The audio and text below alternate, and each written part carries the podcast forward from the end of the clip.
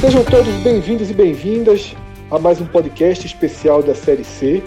Esse que vem sendo o programa mais nervoso do nosso feed nas últimas semanas e certamente não será diferente agora que chega ao fim a 17ª rodada para o Grupo A.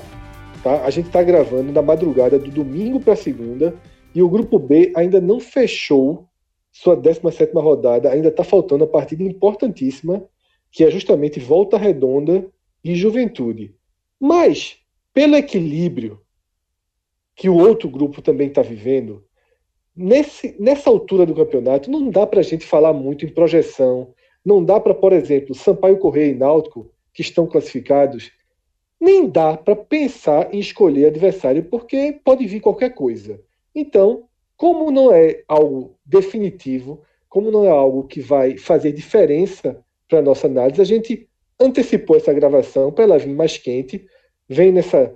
Imagino que você já está escutando o programa na manhã de segunda, na tarde de segunda, mas eu só quero deixar claro que a gente está fazendo a gravação com esse joguinho aberto lá no grupo B. O grupo A, que é o nosso foco principal, tem dois clubes classificados. O Sampaio Correia, que já está classificado há duas rodadas. Tá? Nessa rodada ele empatou com o ABC, somou um pontinho, foi para 31. E o Náutico, que venceu o Botafogo, precisava só empatar lá em João Pessoa, mas fez mais do que isso, venceu o Botafogo e garantiu também sua classificação antecipada. Mais do que isso, os dois times, Sampaio e Náutico, já têm o direito assegurado de decidir a vaga na Série B dentro de casa. Tá? Nem Sampaio nem Náutico podem ser ultrapassados pelo pelotão que vem logo atrás. Esse pelotão tem o Imperatriz com 25 pontos, o Confiança com 25 pontos. E aí, o grande personagem da rodada, ou diria até das últimas rodadas. O Santa Cruz, que é o quinto colocado, ganhou duas posições. Lembra que no podcast passado a gente estava debatendo a dificuldade do Santa porque tinha que fazer três ultrapassagens, duas já foram. E o Santa simplesmente encostou no terceiro e no quarto colocado. O trio tem 25 pontos. Abaixo deles, Ferroviário e Botafogo de João Pessoa, com um pontinho a menos, mas ainda dentro da briga, e claro que a gente vai esmiuçar toda, todo esse cenário, que agora está mais claro, agora a gente consegue fazer uma análise mais redondinha do que está por vir no próximo sábado. Eu sou Fred Figueroa, nesse programa eu estou ao lado de João de Andrade Neto, de Cláudio Santana e de Diego Borges. Diego Borges, que no podcast da rodada 16 foi o cara que jogou na, na mesa as cartas mais otimistas em relação à combinação de resultados que abriria o caminho para Santa Cruz. E nessa rodada foi o mesmo que um torcedor do Santa Cruz ir lá no simulador e colocar tudo o que ele queria que acontecesse, porque não poderia ser mas perfeita a combinação de jogos para o Santa Cruz, tá? Com o Imperatriz tendo empatado em 0 a 0 com o Ferroviário. Qualquer vencedor aí teria sido ruim para o Santa Cruz. O jogo foi empate. Com a derrota do Confiança em Aracaju para o 13. E para completar, diante desses dois jogos aqui, a vitória do Náutico acabou sendo muito boa por vários fatores que também vamos destrinchar aqui. Diego, tiraram uma onda com você, disseram que você estava numa realidade paralela aí no programa passado, é. mas foi torcida ou, ou, tinha aí alguma expectativa mais concreta de isso realmente acontecesse? fala Fred, fala galera. Rapaz, o do 13 eu tinha quase certeza. E eu avisei. Eu fui no, fui no Fire mesmo, mas Olá, fui na, ô, Diego, na sensação. Deu contar um negócio pra tu. O 13 não vencia fora de casa, fora da. A, de João Pessoa, da, desculpa, fora da Paraíba, né? Campina Grande. Há, há um ano, quase um ano. Eu, eu, eu, quero, eu, quero, saber de onde é que veio essa certeza toda que tu tinha. Não, mas aí também porque confiança tava caindo muito de ritmo e os 13 se fechou dentro lá pessoal, a semana toda foi trabalho intenso, tudinho. Mas assim, já estava meio que mirando isso. via que o confiança estava caindo de rendimento e não estava mostrando confiança jogando dentro de casa. Então. Ô, Diego, certeza, sem passar na banquinha de aposta, não é certeza, não, viu? O vacilo foi esse. Fez nada, fez nada. Tu podia, tu podia ter juntado uma graninha agora e não tá nem precisando gravar esse telecast aqui. Com o dinheiro que. É, é, tinha, tinha tirado uma grana e tava dormindo agora, mas só por causa não, disso tá gravando. gravar. Pronto, lá. mas, pra mim, assim, o mais improvável de, de prever era esse Imperatriz Ferroviário. Foi um empate que ajudou e muito ao Santa, porque segura o Imperatriz, dá essa oportunidade do Santa Cruz a ultrapassar o Imperatriz. Se o Imperatriz vence, disparava e o Santa não alcançava mais, ia ficar só por uma vaga do confiança. E agora não, né? Agora tem esse lado A e o lado B. Os dois jogam fora de casa, mas isso a gente vai destacar mais para frente. Eu vou explicar logo como Santa Cruz pode chegar nas quartas de final dessa Série C. Pode terminar no G4. São dois cenários. Tá? O primeiro cenário é vencendo o Náutico no clássico que vai acontecer nos aflitos, tá? no próximo sábado. Se o Santa vence o Náutico, o Santa vai a 28 pontos. E aí, ele já elimina Ferroviário e Botafogo. Pouco importa esses dois clubes. Caso ele vença o Náutico, ele só não vai para a segunda fase se o Imperatriz venceu Sampaio Correia em São Luís. Tá? O jogo não tem é, valor prático para o Sampaio Correia, porque, como eu já falei antes, o Sampaio será primeiro ou segundo, e aí não tem muita diferença. É bom contextualizar dessa forma, tá? E além da vitória do Imperatriz sobre o Sampaio, o Confiança teria que vencer o Ferroviário dentro do Castelão em Fortaleza.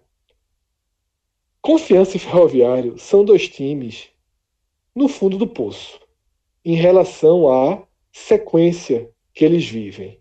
O Ferroviário veio, veio fazer um ponto agora depois de cinco derrotas e o Confiança tem só um ponto nas últimas quatro partidas, esse ponto conquistado justamente contra o Santa Cruz. Então, resumindo, se o Santa faz 28 pontos, o Santa só perde a vaga se Imperatriz e Confiança ganharem seus jogos fora de casa. O Imperatriz pega o Sampaio, na capital, em São Luís, são dois times do Maranhão, e o Confiança vai até Fortaleza para enfrentar o Ferroviário.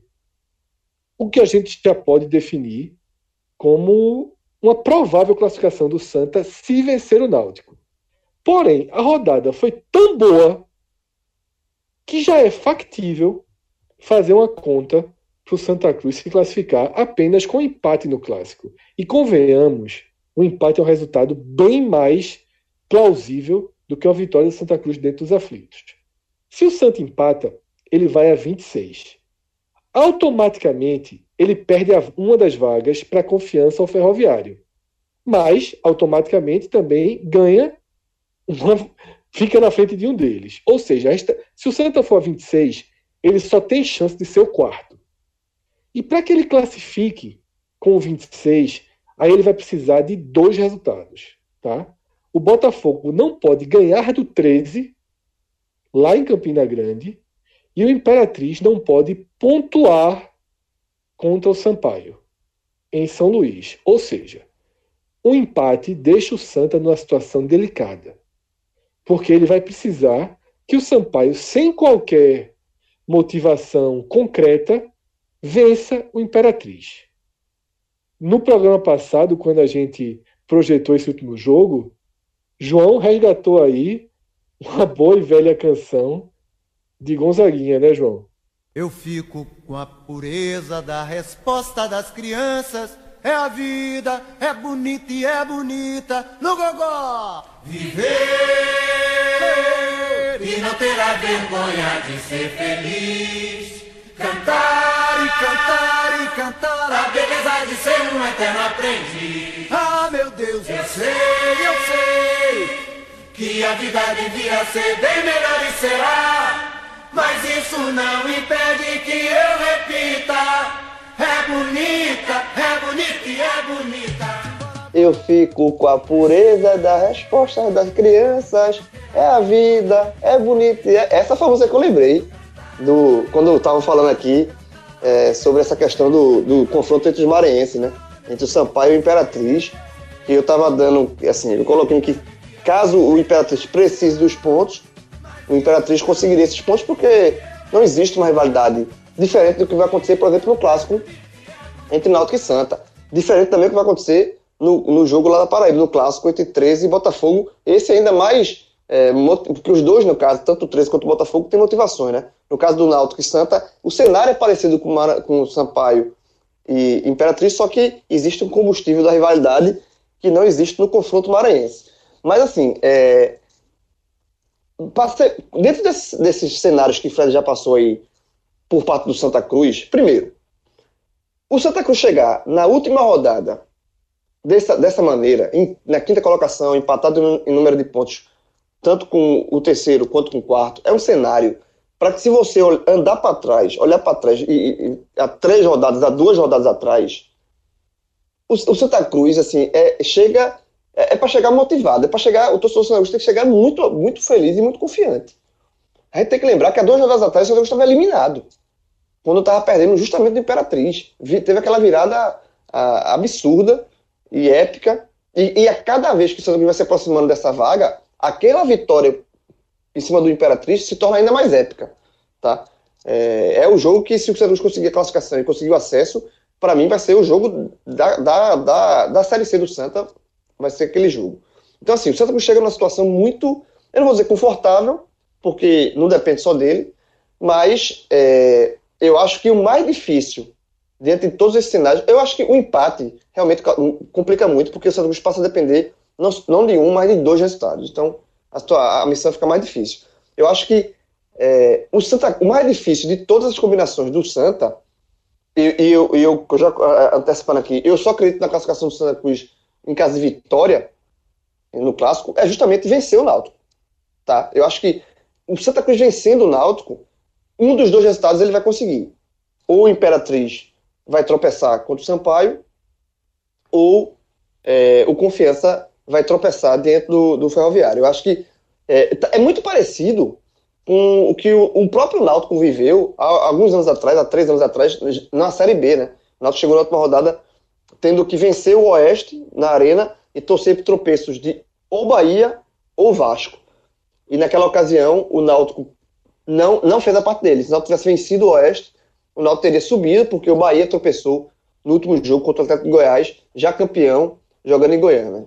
E naquela ocasião, eu lembro bem que a gente, já no, nos programas que a gente gravava, eu dizia assim, que o Náutico, é, se vence, se classifica, porque eu acreditava que um dos dois rivais do, do Náutico tropeçaria o que foi acontecer. Então o Náutico não subiu pela, pela, pela incompetência dele próprio Náutico. Eu acho que é muito parecido com o Santa. Eu, sinceramente, eu acho que se o Santa vence o Náutico, que eu acho difícil, mas se o Santa vence o Náutico, o Santa consegue a classificação. É, eu acho que o torcedor do Santa Cruz tem que ir para o jogo nos aflitos é, no próximo sábado, ou assistir pela televisão, pela, pela, pelo, pelo Dazan, é, ciente disso. É vencer, é ir para vencer o jogo. Vencer no jogo, primeiro que se vencer o jogo, e os resultados não aconteceram, não aconteceram, os, os outros resultados, pelo menos ele fez sua parte. Sai de, você sai de cabeça erguida, mas sai com a missão, esta missão, no caso, cumprida. E, mas se, se, eu acho que se o Santa Cruz vencer, ele classifica. Eu, eu não vejo o Senado, não. João, você lembrou aí Náutico e Oeste? Se o Náutico vence aquele jogo, talvez o mito em torno de Fernando Diniz tivesse é, sido dissipado há mais tempo, né? Porque ali Fernando insiste, estaria, né? É, ali Fernando Diniz estaria conduzindo um rebaixamento do Oeste da primeira última rodada. Lembrando que ele levou para o Oeste a base do time vice-campeão né, com o Audax de São Paulo. Fez uma, uma, uma, espécie de uma fusão e não deu nada certo na condução de 38 rodadas que também se repetiu com o Atlético Paranaense na Série A e que agora o Fluminense vive aí esse dilema que eu nem entendo porque chamam de dilema.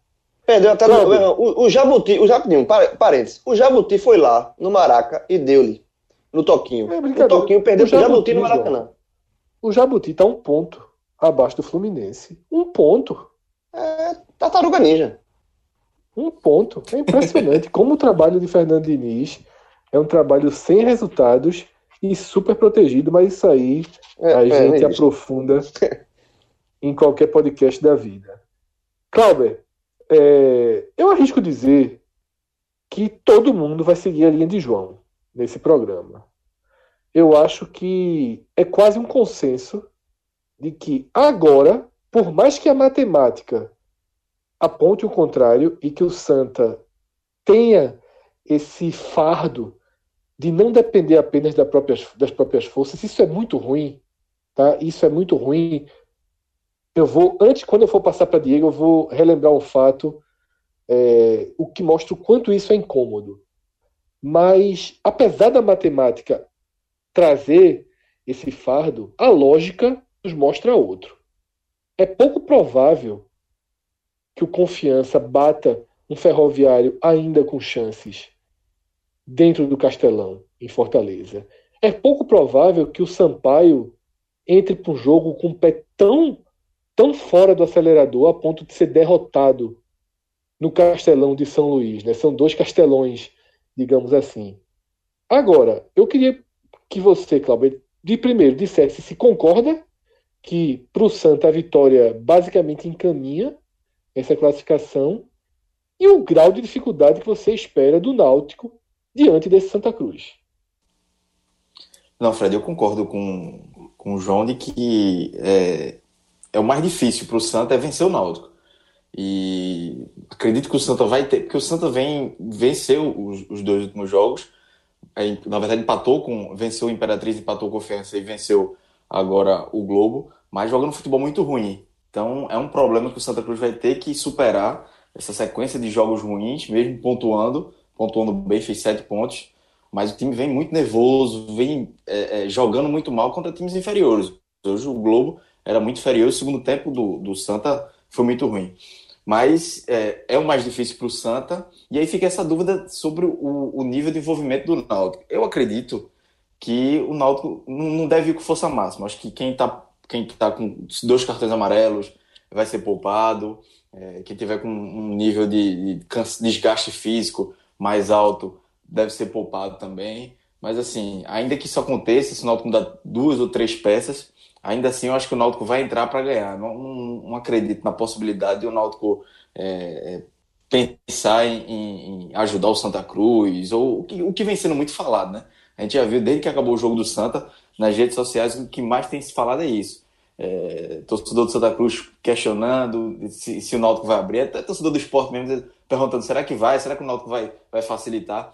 Eu não acredito isso, não acredito por dar o pouso, é, não acredito pelo time. Acho que foi até uma coisa que a gente falou no, no telecast do jogo do Náutico, e que o Dalpozo vai querer manter um nível de, de desempenho, de atuação que o Náutico teve contra o Botafogo. Então, é, ter uma queda, perder um clássico em casa, é, classificar o, o, rival, tudo isso vai trazer uma pressão e um, um, um, espiral negativo para o Náutico desnecessário nesse momento. Que por mais que o Náutico esteja classificado, o torcedor vai para o estádio para ver o Santa Cruz, para torcer pelo Náutico, tirar o Santa Cruz da Série C. Então, é, seria desnecessário para o Náutico é, atrair essa pressão. Não, não tinha para quê, não tem para que fazer isso. A diretoria também, eu acho que não não, não vai querer, não vai nem cogitar Vai ser muito falado isso durante a semana e eles vão ter que ter paciência para toda hora estar tá respondendo de que não vão, vão de que não vai acontecer. Claro, se o Náutico perder, eu acho que vai ser na bola. E aí vai ser, talvez o Santa Cruz uma motivação maior, no desespero consiga um gol e se defenda e, e aí vai pro Deus nos acuda se segurar do jeito que dá. É, hoje, acho que a tendência do jogo é que seja isso. Se o Santa vencer, vai ser um jogo bem apertado, vai ser um sufoco, tomando pressão, porque o Náutico vive num momento melhor, vem numa sequência de, de, de, de evolução, né? Deu um oscilado em outros jogos, mas contra o Botafogo foi muito bem. Então, é, eu acho que é, para o Santa vai ser mais difícil, é mais difícil nesse cenário vencer o Náutico, mesmo com o Náutico podendo poupar algumas peças, que eu acredito que serão poucas, no máximo duas ou três, mas ainda assim que se cai o nível do, do time, não vai ter uma queda tão drástica, até porque é, o Náutico vem encontrando peças, entrou o Álvaro no último jogo e, e, e entrou bem no lugar de Jean Carlos, tem o Paulinho voltando, o William Simões voltando, enfim, tá começando a criar, é, no, no, ataque tem o Wallace e o Rafael Oliveira, então o Náutico começa a ter mais opções do que os 11 jogadores, então se poupar um ou outro, talvez o nível não caia tanto, e aí a dificuldade para o Santa Cruz vai ser, se, se não for a mesma, vai ser um pouco menor, mas ainda assim, no nível de, de dificuldade que o Santa Cruz vai ter que su se superar muito para vencer, porque esse clássico no, tem tudo para ser é, daquele jogo, talvez não seja um dos melhores jogos de qualidade, porque por toda a pressão que envolve, principalmente Santa Cruz. Mas tenso e nervoso, é isso, eu não tenho dúvida que vai ser. Ô, Cláudio, só, só, complementando, só, complementando aqui, Fred, é, já pegando esse negócio. Não, de... Aproveita e complementa ah. com a lista do Náutico é, exatamente. Tá eu, eu, pendurado. Eu ia falar isso porque, assim, primeiro, é, é óbvio que tem. É, vai ter a semana toda, mas isso é mais para torcedor, tá? É, se o Náutico vai facilitar, não vai. Aí já teve torcedor lembrando da divisão da cota da Copa do Brasil, que o Santa Cruz passou e, e o Náutico ficou com 40% da, da, da cota, ali foi um acordo de diretorias. Eu não achei nem ruim aquele acordo ali, mas enfim. É, vai se colocar muito isso, mas eu acho que é muito de greia de torcida. Eu acho que o Náutico não vai. Porque, sinceramente, não existe um, lógica alguma para o Náutico facilitar a vida do Santa Cruz. E eu vou ser bem no ponto específico da, da rivalidade. Tá? Vamos supor o seguinte: o Náutico facilita para o Santa Cruz. Aí passam os dois.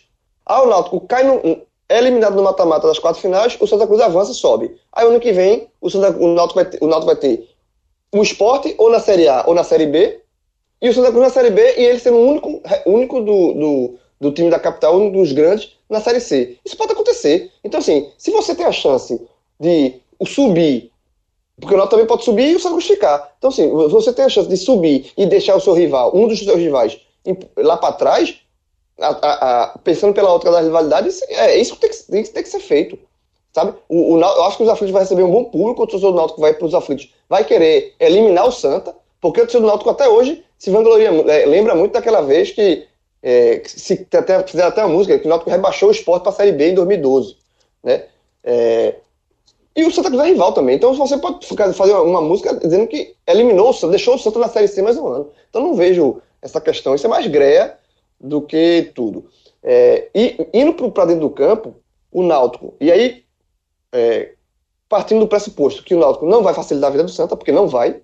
Se o Santa ganhar na bola, o que o Náutico pode fazer, o Dalpozo pode fazer também, é jogar com inteligência. O Náutico já está classificado, o Náutico já está, pelo menos na segunda colocação, ou seja, faz o segundo jogo do mata-mata do acesso nos aflitos. Então, se o Náutico tiver jogadores desgastados, a gente tem que lembrar, por exemplo, o Thiago, que é o principal jogador do Náutico, o Thiago, ele teve uma lesão, até se pensou que o Thiago ia ficar fora é, duas semanas, voltou antes do prazo, né, voltou é, no último jogo, e mas talvez ele esteja jogando no sacrifício. Então, pode ter, segurar o Thiago por conta dessa lesão. E além disso, tem a questão dos pendurados. É, na Série C, os cartões zeram a partir do mata-mata. Mas quem for levar o terceiro, terceiro cartão amarelo nessa última rodada da, série, da, primeira, fa, da, da primeira fase, ele vai cumprir suspensão no jogo de ida das quartas de final. E Náutico tem, tanto o Náutico quanto o Santa, possuem oito jogadores pendurados. Mas desses oito, por parte do, do, Santa nem foi considerado, porque o Santa pode ser pendurado que for, mas tem que jogar todo mundo, os, os que estão à disposição. E dos principais jogadores do Santa, é, os pendurados são Anderson, o goleiro Anderson e o Cezinha. São os titulares. Os outros, o Misael, mas assim, outros jogadores, é, o Cadu, outros jogadores mais reservas, mas titulares, o Anderson e o Cezinha. Mas o Santa Cruz não tem pensar, tem que botar o que tem de melhor em campo. O Náutico, dos oito que tem pendurados, tem três jogadores muito importantes tem o Camutanga, que é zagueiro absoluto, titular absoluto do, do Náutico, e o melhor zagueiro do Náutico hoje, o Camutanga. É, tem o William Simões, lateral esquerdo, que esse tem uma, uma, uma agravante. Ele perdeu os últimos dois jogos por conta de uma questão muscular, né? Então, é, o Dalpozo vai ficar na dúvida aí. Ou coloca o William Simões correndo o risco de perder o jogador para o primeiro jogo mata-mata, ou segura e volta ele no mata-mata. Mas aí seriam três jogos que o William Simões estaria fora. E aí ele pode perder ritmo de jogo. E o outro jogador importante que o Náutico tem pendurado é o Aço Pernambucano, que não é titular do Náutico, mas ainda é o artilheiro do time e é o 12 jogador do time. É, é, um cara muito importante, ninguém tem dúvida disso. Então, esses três jogadores é, com essa dúvida do William Simões na questão do ritmo de jogo, pelo menos o Camutanga e o Wallace, eu, eu seguraria. Eu, se fosse o Dalpozo, eu não colocaria para jogar contra o Santa, porque aí é, é burrice você perder esses jogadores para um jogo de mata-mata, o primeiro jogo de mata-mata. E o Náutico viu que ano passado basta fazer um jogo ruim no jogo de ida, que foi contra o Bragantino, que aí todo ano a temporada vai por água abaixo. Então eu acho que é, é como o Cláudio falou, o Náutico, ele, diante de, do que ele, o Dalpozo tem em mãos, ele vai colocar o melhor possível, dando, é, guardando os pendurados e os que, alguém que estiver é, fisicamente cansado, mas ele vai colocar o, melhor possível em campo. E aí, esse melhor possível em campo, diante de um futebol de Santa Cruz, que segue. O Santa Cruz tá, tá chega na última rodada mais por a vontade dos jogadores, a entrega, a muita sorte também, mas bola o Santa Cruz ainda não demonstrou. O Santa Cruz jogou uma péssima partida contra o Globo, principalmente no segundo tempo. É, foi ajudado pela arbitragem, então o Santa Cruz vem jogando mal. Então, pegando os últimos jogos do Santa e o Náutico, mesmo o Náutico é, digamos assim, o Náutico, caso seja remodelado, né, com um ou dois ou três é, é, jogadores é, é poupados, eu acho que vencer o Náutico nos aflitos é uma, é uma tarefa hercúlea para o Santa Cruz. Eu acho que vai ser uma tarefa difícil, pela bola que o Santa Cruz não vem jogando. João, você citou algo aí para mim muito importante. É, perspectiva de público. Perspectiva de público alvirrubro, sobretudo. É inevitável que Dalpozo, durante a semana, confirme que esses jogadores mais estratégicos, que estejam com dois amarelos, eles não sejam relacionados para o jogo. Talvez ele guarde essa informação, mas eu diria que é quase natural que esses caras não joguem. Você acha que realmente a torcida do Náutico vai? Vai em que número? Vai 6 mil, vai 7 mil, vai para lotar a parte dela?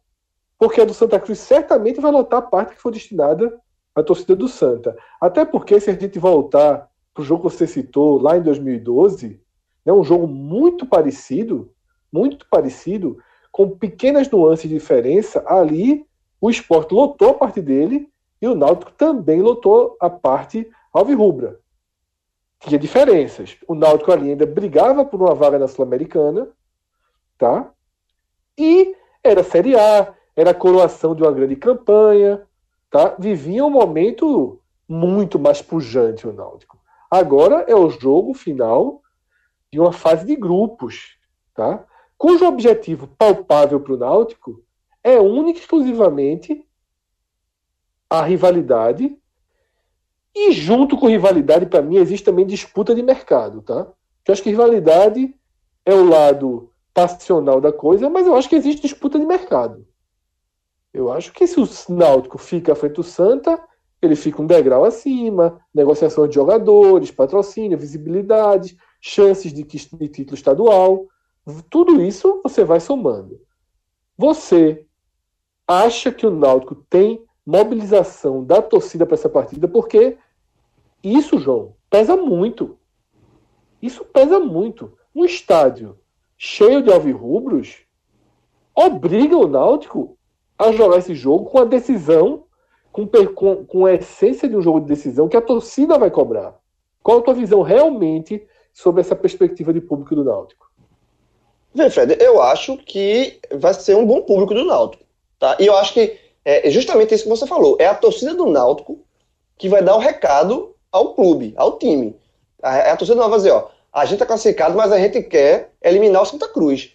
Por isso que você falou, porque eu, pelo aquilo que eu já falei também de mercado. E vocês colocar um degrau acima, o Náutico podendo subir é, de divisão e deixar o Santa Cruz na Série C. Isso é, pro Náutico é muito importante, já que você tem essa rivalidade, essa briga por mercado interno com o Santa Cruz, né? Então, é, eu acho que a torcida do Náutico vai dar um recado, eu acho que a torcida vai comparecer em bom número, até porque, cá para nós, é um jogo pro torcedor do Náutico ir, é um, é um dos melhores cenários pro torcedor do Náutico ir.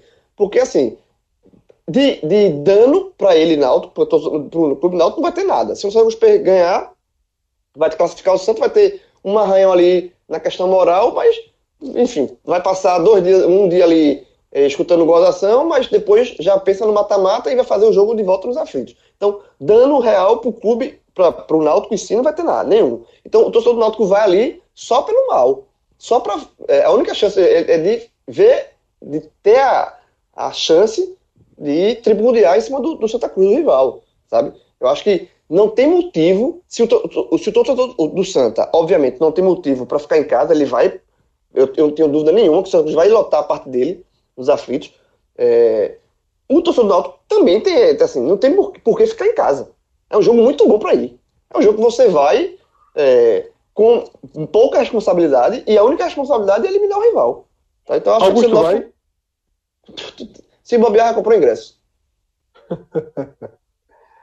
Tô falando Augusto, aquele Augusto. Também vai. Da Vale. Os dois. Vai, né? Vai os Tranquilo. Dois. Eu acho que claro. tem mais alguém. Eu acho que tem mais dois aqui que vão também. eu acho que vamos todos nessa porra. Vamos lá todo mundo, porque eu quero ver esse jogo. Mas que jogo, pô. Esse jogo tô, eu... pode. Sabe qual é o meu plano? É chegar Diga cedo aí. e tomar e ficar tomando cervejinha ali, na, junto com um amigo nosso, tricolor, que mora do lado ali.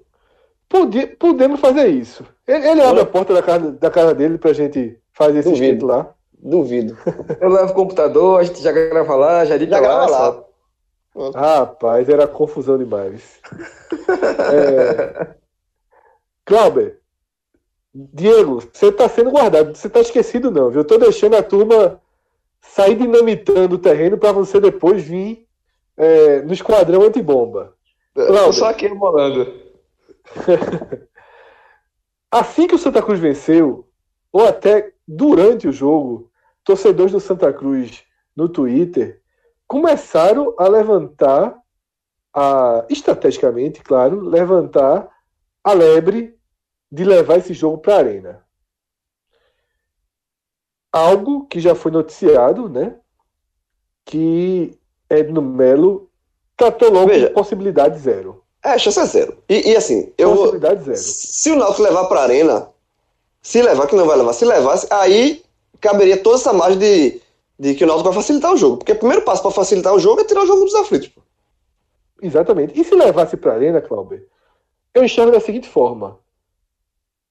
Só faria sentido se tivesse uma mobilização da torcida do Náutico para colocar, sei lá, 28 mil alvirrubros. Para o Náutico ocupar a parte dele. Porque ir para a Arena com meio a meio, ou ir para a Arena para ganhar o dinheiro de 30 mil, de 35 mil torcedores do Santa Cruz, para o Santa Cruz ser maioria na arena, isso tem um retorno financeiro importante que o Náutico precisa. Só que nessa vida, mesmo num clube de Série C, mesmo em um clube que precisa de dinheiro, nessa vida o dano moral, ele muitas vezes cobra mais caro. Então, vai que o Náutico cria essa atmosfera por dinheiro, o Santa se classifica e na próxima fase acontece o que o João falou: o Santa vai para a Série B e o Náutico fica na Série C.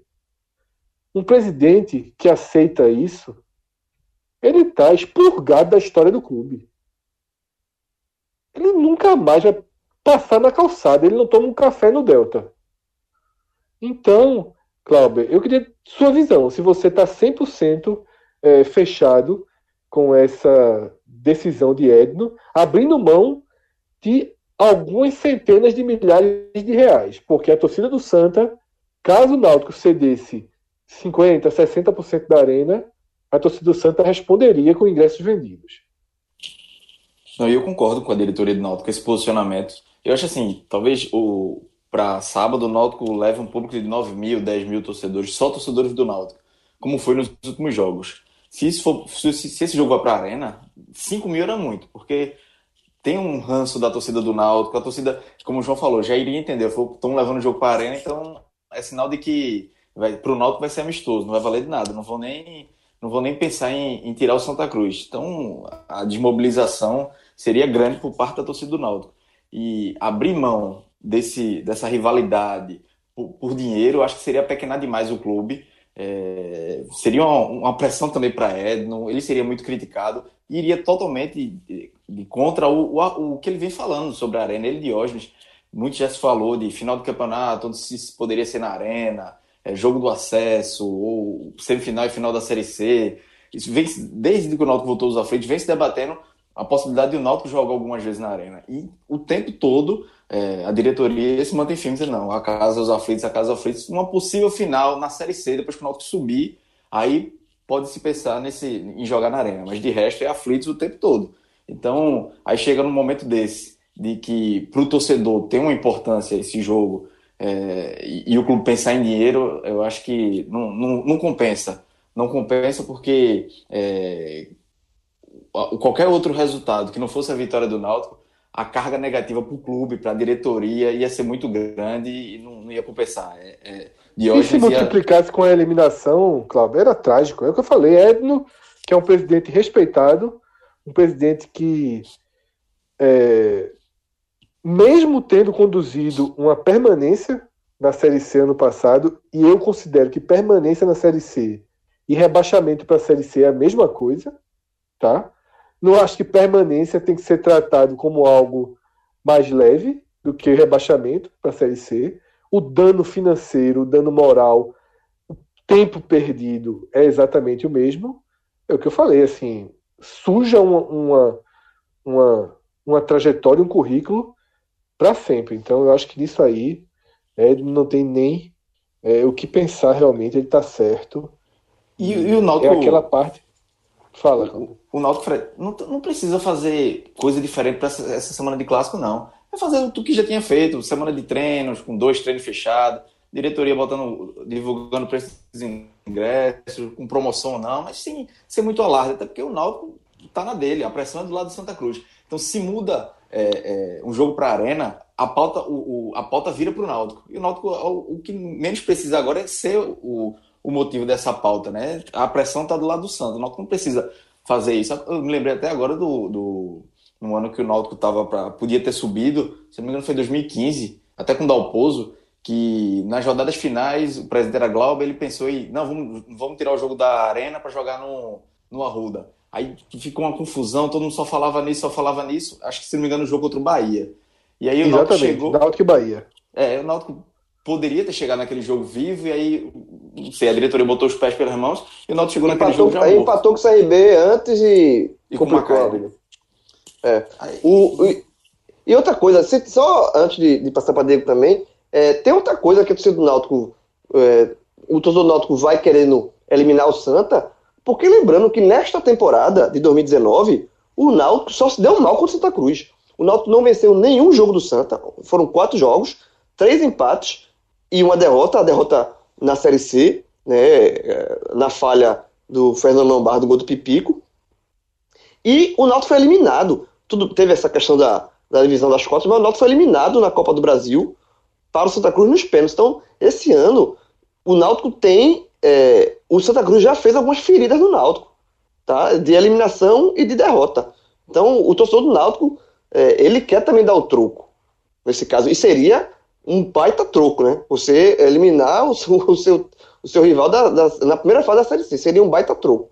Então, sinceramente, essa questão de não facilitar, não, é, isso não passa, isso, isso é provocação de rubro-negro. e torcedor do Santa Cruz querendo botar pilha. Porque é, é, não, não, tem lógica alguma o Náutico facilitar qualquer que seja a, a, a, o cenário para o Santa Cruz.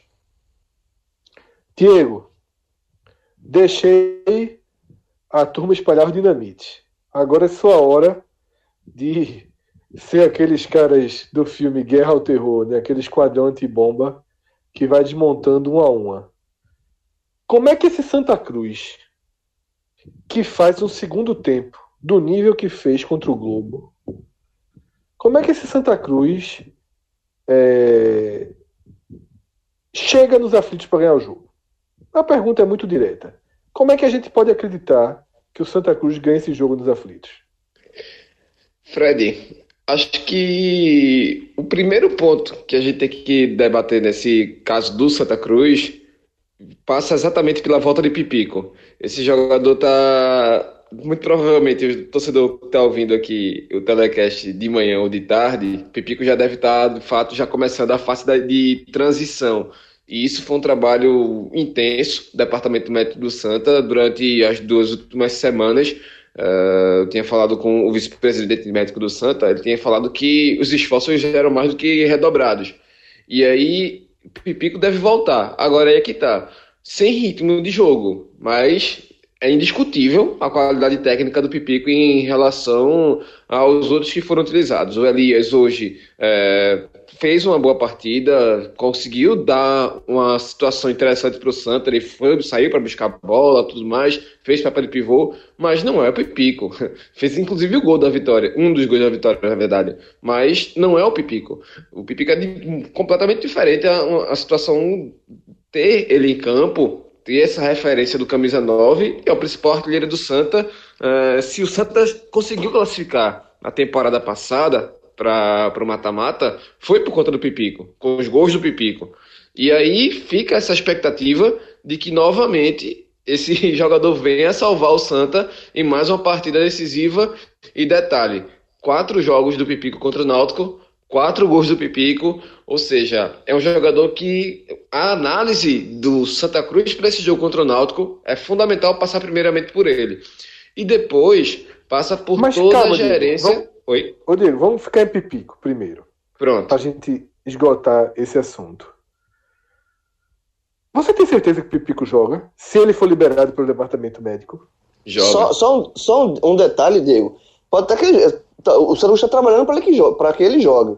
De fato, ele faz a diferença para o Santa. Só que na coletiva do jogo contra o Globo, é, já depois da coletiva, na verdade, né, essa pergunta não foi feita na coletiva, mas foi falada depois da coletiva sobre Pipico, e Milton Mendes, o rosto de Milton Mendes, a cara que ele fez, não foi de muito, de muito otimismo, não. Pelo menos esse foi o relato dos companheiros lá de, de rádio que tiveram lá na, na Rádio Jornal. É, Igor Moura falou desse relato, que quando foi questionado sobre Pipico, fora dos microfones já, o Milton não, não esboçou uma reação muito positiva, não. João, e isso se encaixa na pergunta que eu fiz para Diego. Mesmo se o DM liberar, eu, Fred, não sei se Pipico joga. Eu, Fred, não sei se Milton Mendes quer que Pipico jogue. Eu não sei se Pipico quer jogar no time de Milton Mendes. Ou a gente vai esquecer tudo o que aconteceu. Ou a gente vai fingir que não sabe o que aconteceu. Que Milton Mendes forçou Pipico a entrar em campo. Eu acho que essa relação de Pipico ela precisa ser trabalhada como ela realmente é. Tá? Eu não acho que exista uma relação é, de Pipico e Milton Mendes harmônica. Porque é consenso de todos que Pipico só passou tantos jogos fora porque precisou entrar em campo sem, sem estar na condição ideal. Por Jogou isso que eu fiz essa pergunta. Contra Por isso eu fiz essa pergunta. É, eu tenho minhas dúvidas se Pipico vai de frente, se ele ficar liberado. Porque ele não faz parte desse momento de retomada do Santa. Tá? Eu tenho sérias dúvidas se realmente teremos Pipico nesse jogo por N razões. Por N razões. É, Com esse relato menos... de João, mais ainda. É, pelo menos, olha só, eu, eu, sou, eu defendo assim. Pipico é o principal jogador do Santa.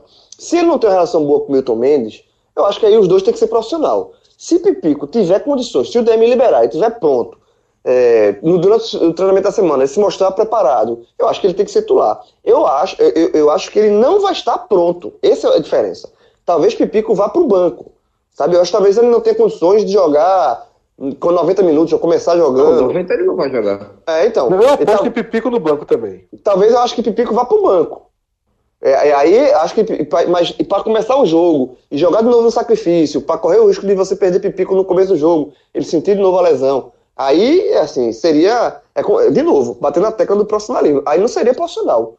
Você tem, o Pipico é um, um baita jogador, é um baita artilheiro, é um cara que tem disparo de gol, é um carrasco do Náutico, mas ele só pode ser utilizado se ele tiver ok, se ele durante a semana ele mostrar que está recuperado. Se ele ficar treinando e ainda inseguro, e ainda daquele, assim, segurando a perna, trotando, não, não, não arriscando chutes, a, a, meia boca, talvez leve, talvez Pipico vá para o banco de reservas e seja acionado se, assim, tiver, se ele estiver realmente precisando do Pipico. Aí vai ter que ir para sacrifício, sabe? Mas para colocar de, de, começar o jogo, só se tiver 100%. Eu acho que o caminho é esse mesmo. Eu, Fred, apostaria no Pipico para o segundo tempo, tá? Um Pipico para uma situação extrema, onde as diferenças já estão obrigatoriamente deixadas para lá, um, um 30 minutos finais, um jogo 0 a 0 sabe? Eu só iria com Pipico dessa forma. Mais do que isso, na verdade, eu só acho que vai ser possível ir com o Pipico dessa forma. Mas, Diego, você ia para a segunda parte aí da estratégia, que era o gerenciamento de. Milton Mendes, que é exatamente, talvez, o maior gargalo aí do Santa para esse jogo, porque é, o técnico vem fazendo mudanças, vem testando peças e vem fazendo mudanças que podem, assim, se a gente vê em qualquer situação, qualquer contexto, você tirar o jogador duas vezes no, é, em dois jogos consecutivos antes do fim do primeiro tempo, não, pelo menos você olha e pensa, qualquer pessoa um pouco mais habituada ao futebol vai pensar, esse cara não pode ser titular no terceiro jogo que é o caso de Jailson. Foi substituído contra o Confiança, foi substituído novamente contra o Globo hoje. E, de fato, as duas substituições, quando aconteceram, é, era necessário a saída do Jailson, porque ele não rendia bem. Só que, contra o Confiança, Milton Mendes acertou. A entrada foi, foi certeira, o Daniel Costa é, deu outra dinâmica, o Santa Cruz ganhou o, o campo, meio de campo contra o Confiança e passou a jogar melhor do que o adversário, o que não acontecia há muito tempo. Talvez eu nem lembre aqui o jogo em que o Santa Cruz foi melhor do que o seu adversário durante boa parte da partida. Aconteceu contra o Confiança, só que hoje contra o Globo deu errado porque ele colocou o Cadu e aí o Santa Cruz com dois volantes ficou muito mais retraído. A expectativa é que ele liberasse mais o Everton, só que o Everton não liberou tanto para o jogo e também sentiu o desgaste, porque Everton também por conta do gerenciamento do Milton Mendes não vinha com esse ritmo de jogo, só veio ganhar espaço no time depois do jogo contra o Imperatriz e também um jogo em que ele só fez uso do Everton porque foi obrigado praticamente. Mas é, hoje o Cadu muito mal no jogo, não conseguiu fazer essa transição que o Everton vinha fazendo e o Santa Cruz melhorou um pouco a marcação e aí terminou o primeiro tempo ainda melhor que o, que o Globo, mas com o Globo dentro do, da zona de rebaixamento e tendo a possibilidade de jogar contra o ABC da última rodada e o 13 só depender de si, o Globo foi para cima com tudo, porque precisava ganhar de todo jeito e foi natural que o Globo criasse todas as, as condições, as chances que criou, e a gente vai também falar mais para frente sobre a arbitragem, mas teve os lances sim, e três lances contundentes, no mínimo dois, pelo menos, de. O, o gol foi completamente indiscutível, mas os dois pênaltis, todos os dois abertos à discussão e muito mais tendencioso para dar o pênalti. E o Milton Mendes, vendo tudo isso, não conseguiu dar ao Santa Cruz de novo a retomada da partida. Teve o segundo gol, teve uma melhora assim com a entrada de Celcinho, é, Charles marca o segundo gol e aí tampa o caixão praticamente. O Globo faz um gol ainda no finalzinho, mas era só o último suspiro, não dava tempo de reagir mais. E é isso que fica a questão para durante a semana. Como é que Milton Mendes vai gerir isso? Tem essa questão do gerenciamento direto com o Pipico, porque, como você falou, Fred, é, o Pipico só entrou no sacrifício contra o ABC porque foi uma imposição do Milton Mendes. É um jogador fundamental, de fato, mas perdeu o Pipico para esses jogos por culpa do Milton Mendes. E aí fica essa possibilidade de como é que o Milton Mendes vai trabalhar com ele. Além disso, também outras situações de, de armação de equipe, o que é que vai ser feito com Elias, o Augusto, mais uma boa partida, vai ser mantido nessa ponta esquerda, o Milton Mendes vai desencanar com o Jailson, pelo amor de Deus, o que é que vai acontecer? É tudo uma incógnita, porque a cabeça de Milton Mendes, e todo torcedor, todo conhecedor do futebol sabe disso, é uma extrema incógnita. Tanto faz que ele vá seguir o, o pensamento da filosofia dele de trabalho e manter uma, um esquema tático, dar a, aos certos jogadores as atribuições ou, ou jogar tudo para cima e mudar e fazer mudanças que talvez ninguém vai entender. Então, esse aqui é o ponto. Como o Milton Mendes vai gerir essa semana é o principal gargalo. A volta de Pipico, fundamental, mas Milton Mendes é o principal gargalo. E aí, sabe o que é que eu vou lembrar, Diego? Milton Mendes vive exatamente a mesma situação da rodada final da Série A com o esporte. o esporte precisava vencer o último jogo e precisava que um resultado acontecesse. Bastava um que, resultado para o esporte é, escapar do rebaixamento, que era o São Paulo pelo menos empatar com a Chapecoense lá em Chapecó ou o Ceará ganhar do Vasco no Castelão. E nenhum dos resultados aconteceu. E Milton Mendes viveu esse gosto amargo né, de fazer a parte dele, entre aspas, né, porque o dano já estava feito até ali, e não se classificar. Por isso que eu, que eu sempre é, é, é digo que é muito ruim você chegar para uma rodada, sabe, com esse gosto amargo. Você mal, se, mal consegue se concentrar no jogo. Esse jogo de 2012 dos aflitos, já citado aqui, eu estava na arquibancada. Eu fui como torcedor nesse dia. E antes mesmo de Araújo fazer o gol, é, é, é, impressionante, você não consegue ver o jogo direito. Porque você fica esperando que saia um gol nas outras partidas, esse gol não sai nas outras partidas. E, e, e, é tão e é tão parecido que naquele contexto do esporte náutico estava é, jogando Ponte Preta e Portuguesa. E o empate salvava os dois paulistas. Um já estava mais salvo e, e, o outro seria salvo com com o empate. Então os dois empataram. Lembra um pouco o que pode acontecer no Maranhão né? É, enfim é muito angustiante sabe Diego? Eu acho que isso é algo que vai ficar muito martelando na cabeça de cada tricolor. E Milton Mendes, por ter vivido na própria pele ano passado, também vai martelar. Eu acho que o Santa, por mais que esteja com a confiança re restabelecida, e, e não havia cenário melhor, porque o máximo que poderia ter acontecido aconteceu. Melhor que isso também é, é, é, é só se tivesse vencido na, dentro de campo confiança, né? Porque o Santa sem depender das próprias forças, não tinha cenário melhor que esse.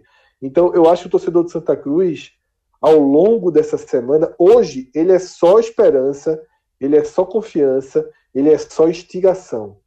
Mas. Ô, Fred. Durante a semana, o medo vai, vai bater um pouquinho, né, João? Vai. É, mas eu queria falar sobre a questão do Milton Mendes, é, rapidinho, porque é o seguinte: é, eu fiz o jogo do Santa Cruz contra o Globo pelo Super Esporte e o Santos jogou muito mal. Principalmente depois da. Assim, ele, essa entrada do Cadu, a saída do Jair no primeiro tempo foi muito estranha.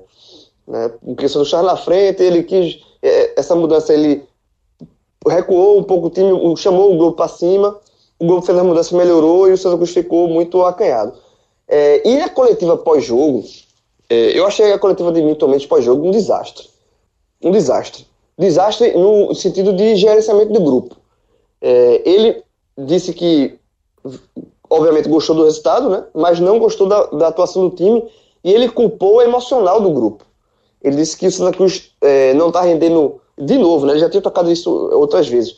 Ele falou que o emocional não está deixando os jogadores render o que podem render, que o time está sentindo muito a pressão. Ele falou: Pô, a tá no cenário, no, no, jogando na arena, com a nossa torcida a favor e o time sentiu. Imagina se for ao contrário. Imagina se a gente pegar um time mais cascudo com 20 mil contra, em vez de ser 20 mil a favor. Como é que vai ser? Então, ele, ele, ele questionou, colocou em xeque a, essa questão emocional do time. E, sinceramente, eu acho que o time não tá jogando mal. Só pela questão emocional, não, tá? Eu acho que o Milton Mendes trazer, essa, trazer isso numa coletiva colocar toda a responsabilidade do emocional do grupo, do elenco, eu acho que é, é você está culpando o elenco e você está tirando a sua responsabilidade do mau futebol que o Santa Cruz está jogando. O, Santa Cruz, o elenco do Santa Cruz, para uma Série C, é um, um, elenco de jogadores interessantes, pô. Você tem. É, o Celcinho voltou hoje, um jogador interessante, pode ser útil, entrou bem. É, você tem o Jailson, Jailson, desculpa, o Everton no meio, no meio de campo. É um jogador interessante. O Daniel Costa é um jogador interessante tá? É, o Augusto voltou a jogar, é, é, a ser aquele Augusto, pareceu aquele Augusto do Campinense. Então, o Santa Cruz, é, o Milton Mendes tem boas, boas peças o melhor goleiro pra, da Série C. O melhor goleiro, sabe? O, o, o, o Milton Mendes tem é, em mãos um elenco para extrair mais. E, e, ele, ele colocar que esse elenco não está rendendo o que pode só pela questão emocional, ele está tirando a sua responsabilidade. Eu acho que a responsabilidade é do Milton Mendes. O, o Santa Cruz é um time mal treinado, é um time. Oi, oi. É um time, só para terminar, é um time é, é, muitas vezes bagunçado no campo pelo treinador, pelas mudanças que o treinador faz, pela, pela, pela é, escalação que o treinador faz e, pela, e principalmente pelas mudanças. Eu acho que o Milton tem que chamar para ele a responsabilidade e não antes de um jogo decisivo contra o Náutico, um clássico, antes de um jogo tão importante, você jogar a culpa no jogador, no emocional dos jogadores. Eu achei a, a, a coletiva dele pós-jogo, para gerenciamento de elenco, péssima. A impressão que passa é que ele construiu um forte, construiu um bunker para se proteger e, tipo, independente do que acontecer lá na frente, no clássico contra o Náutico, se classificar ou não, ele se resguarda, ele se protege, coloca ali um arame farpado, cerca, coloca campo, campo minado ao, ao redor dele para que ninguém chegue nele. Mas essa conta também chega e muito nas mãos do Milton Mendes, tanto fora no gerenciamento, quanto dentro de campo, também nas questões táticas. A partida contra o ABC, três volantes, isso vai ser uma coisa que muito dificilmente vai ser esquecida a longo prazo também, porque o que o Santa Cruz sofreu contra o ABC e aí passa de uma incompetência também do ABC, e essa incompetência que levou ao rebaixamento nessa rodada, inclusive, mas o Milton Mendes não vai ser fácil dele se livrar dessa culpa também não, independente do que venha acontecer, porque mesmo ele fazendo já essa projeção de defesa, mas ele vai precisar fazer muito mais do que isso para se livrar de qualquer culpa. Ô Diego, e, esse argumento não, não se sustenta. Se a gente pegar um pouquinho voltar um pouquinho antes do Santa Cruz entrar nessa, nessa pressão, quando o Santa Cruz chegou ao G4, não chegou jogando bem. Chegou ganhando pro ABC no Arruda, com o goleiro entregando o gol no final do jogo, empatando com o Globo fora, com o Pipico decidindo nos últimos minutos. Não teve. A gente pega, pode pegar alguns momentos bons do Santa, um primeiro tempo, um segundo, a depender da partida. Mas no geral, com o Milton Mendes, com pressão ou sem pressão, quando ele chegou é, tudo era festa, ele foi ganhando, e aí não tinha pressão. O Santa Cruz não jogava bem e continua sem jogar bem. Só que agora tá, talvez a, o, o, foco esteja muito mal no Santa, porque o Santa está nesse risco de classifica ou não classifica. Mas o futebol do Santa, é, é, a pressão, claro que influencia, mas o futebol do Santa já vinha ruim até quando o Santa estava ganhando. Teve e uma outra, partida e outra, só contra confiança que jogou bem. Ali foi um jogo tranquilo. Mas fora esse jogo, os outros 16 que foram jogados até aqui do Santa Cruz no, na Série C, até os três primeiros com o Leston, foi só ai meu Jesus. E outra, como é que você fala que o time venceu? Porque ele, ele, ele fala. É, veja, o Santa Cruz venceu o jogo contra o Globo. Jogou mal, mas venceu. Então o discurso do Milton deveria. Se, se ele quer é, é, blindar ele mesmo e o time, ele deveria ter outro discurso e não colocar a questão emocional chamando os jogadores de que o jogador não tem é, controle emocional, sabe? E, e, se tem uma coisa que o Santa Cruz está fazendo nessa Série C é ter é, é, é, disposição em campo. O Santa Cruz empatou um time que não tem controle emocional, um time não vence aquele jogo que venceu contra o Imperatriz, não. O Imperatriz do Santa Cruz estava sendo eliminado. Até os 40 e, até os 39 do segundo tempo estava sendo eliminado tá? Então o Santa Cruz fez, empatou aos 44, virou aos 46. Um time que está emocionalmente abalado, o time não vai buscar aquela virada, não. Tá? Quantos jogos o Santa Cruz conquistou é, com gols de, já no final do, dos 40? Cláudio lembrou alguns jogos aí. Santa, eu fiz a matéria que o Santa Cruz conquistou 8 pontos, 8 pontos, com gols depois dos 40 minutos do segundo tempo.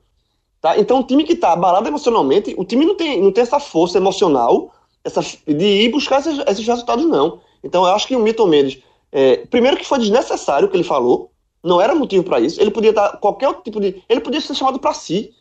O time jogou mal, é, eu tenho que ver algumas coisas, a gente tem que melhorar alguns aspectos, tem que ter maior equilíbrio e tal, mas não jogar a culpa nos jogadores.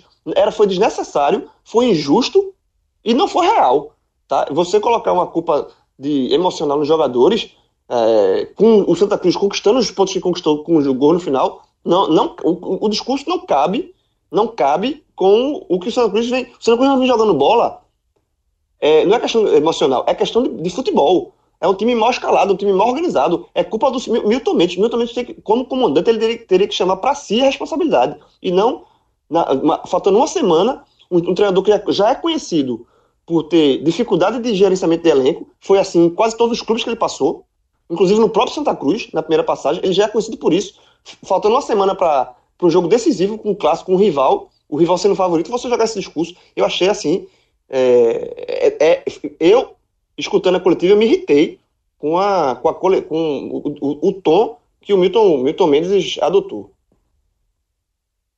Eu acho que esse tom ele tá desde a volta de Milton Mendes, que é se colocar muito acima do elenco, tá? Milton voltou com essa com um pouco dessa empáfia assim, né, de salvador da pátria e criou um, um como assim, pô, eu vou ver o que é que eu faço aí para esses caras ruins jogarem. Eu acho que foi mais ou menos o, o, o que está sempre nas entrelinhas do que, ele, do que ele diz, né? E se comprova com essa entrevista aí. É, porque a verdade é que o trabalho de Milton Mendes foi uma grande decepção. Ele não pegou o Santa já num, num, num processo corrosivo. Ele pegou o Santa com mais do que rodadas pela, pela frente para reverter. Ele tinha tudo, tudo para fazer uma campanha aí e está hoje ali nos 30 pontos, pelo menos onde estão Sampaio e Náutico. Ô Fred, vamos jogar real? Vamos jogar real. O time, o Santa Cruz com o Aston Júnior mostrou um futebol mais, mais organizado. Era mais, era mais organizado. Sabe, ele, o Leston tinha seus, seus problemas também, mas era um time mais organizado. Porra, alguns jogos que o Santa Cruz fez é, com o Leston Júnior foi, elogiado. Sabe, era um time organizado. Com o Milton, com o Milton tirando aquele, aquele que sempre acontece, né, quando muda de treinador, e principalmente quando chega um treinador com o cacife que o Milton tem, é, sempre tem aquele punch inicial, né, de, de, de, de motivação do time. Isso acontece, é, é muito comum no futebol. E depois disso, quando isso acaba, não sobra nada. É, o, o, Santa Cruz de Leston Júnior, em alguns momentos, era muito mais organizado do que o, Santa Cruz que, que, com Milton Mendes. Pô. Milton, o Santa vem ganhando os pontos, mas na entrega, na vontade, não, não, não desistir dos atletas. E não, e, e se, se, se, esse time fosse emocionalmente abalado, não teria conquistado esses pontos do jeito que constou, não. Eu vou dizer uma coisa, viu? O torcedor de Santa Cruz que entrou nesse programa tá recebendo uma pílula vermelha daquelas, viu? O cara tá. Chegou grande e tá murchando aqui nesse momento. O Diego tá de novo aí tendo algum trabalho para manter as expectativas em alta, mas diz que o forte dele é projeção. E daqui a pouquinho a gente faz. É, se debruça né, sobre o que tem além dos aflitos na, na última rodada. E ainda vamos passar também um pouco pelo que aconteceu na Arena. A gente já detalhou bastante coisa aqui do que aconteceu nessa vitória sobre o Globo, mas vamos passar por alguns pontos específicos. Antes disso, eu queria fazer um convite para que nesse sábado todos os olhos vão estar voltados ali às 17 horas para os aflitos e para os outros quatro estádios onde acontecerão a definição desse grupo A da Série C. Lembrando que o grupo B só define no domingo, o que acaba de vez com qualquer possibilidade de Náutico e Sampaio pensarem em escolher um resultado. A gente vai falar disso daqui a pouquinho. Mas sábado, ou antes ou depois, parada obrigatória para o torcedor do Náutico, para o torcedor do Santa Cruz e para o torcedor do esporte, que vai poder assistir de casa essa definição, já que o jogo do esporte contra a Ponte Preta começa justamente quando termina o, a decisão da Série C, né, o jogo do esporte às 19 Então, meu amigo, cara pede uma pizza. O torcedor do esporte é o seguinte: sai de casa ali quatro da tarde, quatro e pouquinha, passa na Pizza Hut, mostra nosso código, ganha os 20% de desconto, compra cerveja, compra coca, compra lasanha, compra entradinha, compra o que quiser, ganhando esses 20% de desconto, leva a pizza para casa. E aí, meu velho, metade da pizza para assistir a Série C, metade para assistir a Série B. O jantar tá garantido o jantar vai ser o melhor possível. O que acontecer dentro de campo é, depende do seu próprio time, de como você vai torcer aí para os rivais. Eu imagino que o torcedor do esporte, o natural é que ele torça para o Náutico, né, para ter um dos rivais, pelo menos, eliminado. No caso do torcedor de Santo e Náutico, aí é o seguinte: quem vai para o estádio, quem vai para o estádio, eu, se fosse para o estádio, eu deixaria para passar na Pizza Hut na volta. Tem um apertinho. Tem um apertinho ali nas graças. Já fiz, Tem inclusive, isso. Já, já ali, ali, aquela pizzaria, a pizza reta ali, já virou duas coisas. Depois do jogo, ponto obrigatório para você levar a pizza para casa e para esperar o Uber. É ali na frente, ó. eu tinha certeza eu que tô... vindo de tu era para mais uma coisa também, mas tranquilo, nunca fez lá não, né? Não, não, não, não, não, não vou não, ali não. Nesse caso não. Mas é, é, pedir a pizza e o, é ponto de Uber ali, meu amigo. Eu só peço Uber ali. Até porque, João. Já me encontrei. Várias vezes me encontrei lá, vai, vai o telecast, sei o que, todo Eu sempre esperando na, na frente da, da Pizza Hut quando eu não pego a carona com o amigo de Augusto. O entorno dos aflitos é toda uma piada. É uma área tranquila para você ali, né? Demais. Tem um shoppingzinho do lado ali. então é isso. Tá? o torcedor de Santa Cruz, esse daí também é, é, é, escolhe antes ou depois. É mais garantido antes, até porque, como o João falou, é um ponto em que está uma concentração maior ali de Rubros quando terminam os jogos dos aflitos. Mas aí tem Pizza Hut nos shoppings, tem Pizza Hut em Casa Forte, tem toda, todas as unidades de Pernambuco, elas estão incluídas na promoção. Se você nunca, nunca usou nosso código, nosso desconto, eu vou explicar aqui de forma bem rápida, tá? Primeiro, ninguém, ninguém, nenhuma empresa, nenhuma promoção garante Pizza Hut tão barata quanto o podcast 45 minutos. No nosso Instagram, no nosso Twitter, tem imagens. Você vai numa das unidades, apresenta a nossa imagem e ganha 20% de desconto na sua compra inteira. Não é só na pizza, é em tudo que você comprar. Só não vale para produtos que já estejam numa promoção especial ou que integrem aqueles pacotes que você monta, que também é uma espécie de promoção. Mas para tudo, se você quiser só uma pizza, só aquela pizza menor, se você for comer, se você for sozinho, só, só quero aquela pizzazinha menor, vale para tudo, só quer lasanha, vale para tudo. A brotinho sai a demais. Brotinho, né? Exatamente. Sai é demais. Dos, sai no shopping, sobretudo, João. É um dos recordes de uso do nosso código é na Brotinho ali do shopping. Porque o cara tá ali do shopping, porra. É um desconto bem efetivo. Tá no refrigerante, na Brotinho, em tudo. Também não vale para delivery, tá? Você realmente tem que ir em uma das unidades. Você pode pegar e levar para casa. Mas para delivery também não vale. Então é isso. Pizza Hut, uma parceira aí fortíssima do podcast e a qual eu já estou com saudade, mas eu eu mesmo vou seguir aquela. Enquanto eu estava dando a dica para o torcedor do esporte, eu estava pensando em mim mesmo. Nessa né? tarde de sábado, vou estar só em casa, não ter, ou seja, não vai ter almoço, não vou sair para almoçar. Já estou imaginando aqui, seguro o dia, jogo um tênisinho, faço alguma coisa de manhã, passo da Pizza Hut, chego em casa e vou para essa sequência aí de Série C e, no meu caso, Série B. Voltando, vamos voltar, tá? Para a Arena de Pernambuco a gente vai passar rápido, passar o pente fino do que a gente ainda não falou dessa vitória. Não, não tem, na arena perto não tem Pizza Hut, não. Tem não, tem não. Ali o cara. E a pipoca é cara, viu? A pipoca é uma Pizza Hut. ali, ali não tem muita coisa perto, não. Alô, alô, Quinitos, né? Bogos, Felipe. A turma, a turma aceita. A turma aceita, viu? Kinitz aí tá, tá na nossa mira aí. Cremosinho tá querendo entrar na mira também. Eu vi João já postando hoje. O cara já, já foi bem. Levou, levou, levou uns seis aqui pra casa. Alô, Cremosinho. O cara ficou orgulhoso demais, esse João. Ficou orgulhoso foi? demais com a tua postagem. Foi. Ah, tá. O cara, meu irmão, tá, tá se derramando.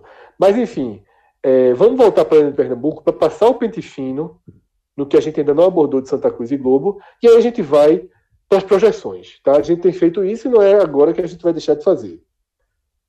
O jogo já foi meio que dissecado aqui. Um primeiro tempo aceitável do Santa. Vi Diego postando que gostou. Eu trataria como aceitável do Santa, para o que se esperava da partida. Fez um gol rápido. Ok. No segundo tempo, que eu fiquei assim. Eu assisti o jogo no silencioso, tá? É, então, assim, não tem nenhuma influência de narração, de nada. Eu fiquei assustado com o que eu estava vendo. Com a forma com que o Globo se colocou tá, no, dentro do campo do Santa Cruz e criou uma. Porque eu vou dividir aqui em três, três blocos de ações. O, o, o, o Globo criou chances reais de fazer o gol de empate. Anderson fez uma defesa extremamente ágil e, e, e, eficiente, fechando o ângulo na bola sobrou na pequena área. O Globo teve três lances, três lances, como o Diego já trouxe aqui, bem questionáveis, com dois basicamente indiscutíveis. Né? O gol e a mão são basicamente indiscutíveis. Né? O outro lance que se reclama pênalti, ok, mas quando ele vai para o pacote, aumenta né, a, o peso da arbitragem para o resultado. Faz parte, tá? Faz parte. O Santa Cruz já foi prejudicado nesse mesmo, nesse mesmo grupo contra o Botafogo. Foi um jogo que a torcida do Santa reclama muito. Contra o Sampaio reclama, mas eu acho que essa reclamação contra o Sampaio não faz tanto sentido assim. E além disso, ainda tiveram N oportunidades que o Santa cedeu espaço e o grupo foi incapaz de construir jogadas com tudo aberto. O cara errava um passe, teve um lance horroroso, que eram dois jogadores do 13, um marcador do Santa, como, como Anderson estava um pouco adiantado, ele tentou uma cobertura, a bola saiu rasteira, horrorosa, na mão do goleiro. Então, assim, foi muita vulnerabilidade, mas muita vulnerabilidade mesmo, ganhando por 1 a 0 Ganhando o jogo. Então, assim, é, para mim foi uma atuação nota 4 do Santa Cruz. Sabe? E isso é muito grave. E já foi passado aqui. Sobre os pênaltis, sobre o, o, o gol anulado, alguém acha que foi diferente do que eu e Diego já passamos aqui? Três lances bem questionáveis, dois indiscutíveis. É, eu acho assim, vamos lá. O, para mim, o pênalti da mão foi pênalti. Esse foi muito claro, tá? Muito claro. É, o Cadu tá com o braço mais aberto, então ele só, se coloca na, numa situação vulnerável, a bola pega na mão dele e foi pênalti, tá? O Janatal é, cruzou a bola para o gol, foi pênalti. Ali, para mim, não tem discussão. O segundo pênalti, que foi o lance do Anderson, né, a dividida, é, eu não marcaria. Para mim, ali não foi pênalti, mas eu aceito que seja um lance, um lance discutível. Como o Fred falou, se você colocar esse lance discutível no bolo, aumenta mais a pressão em cima do árbitro. E o gol anulado do, do, do Globo foi bem legal. O jogador vem de trás.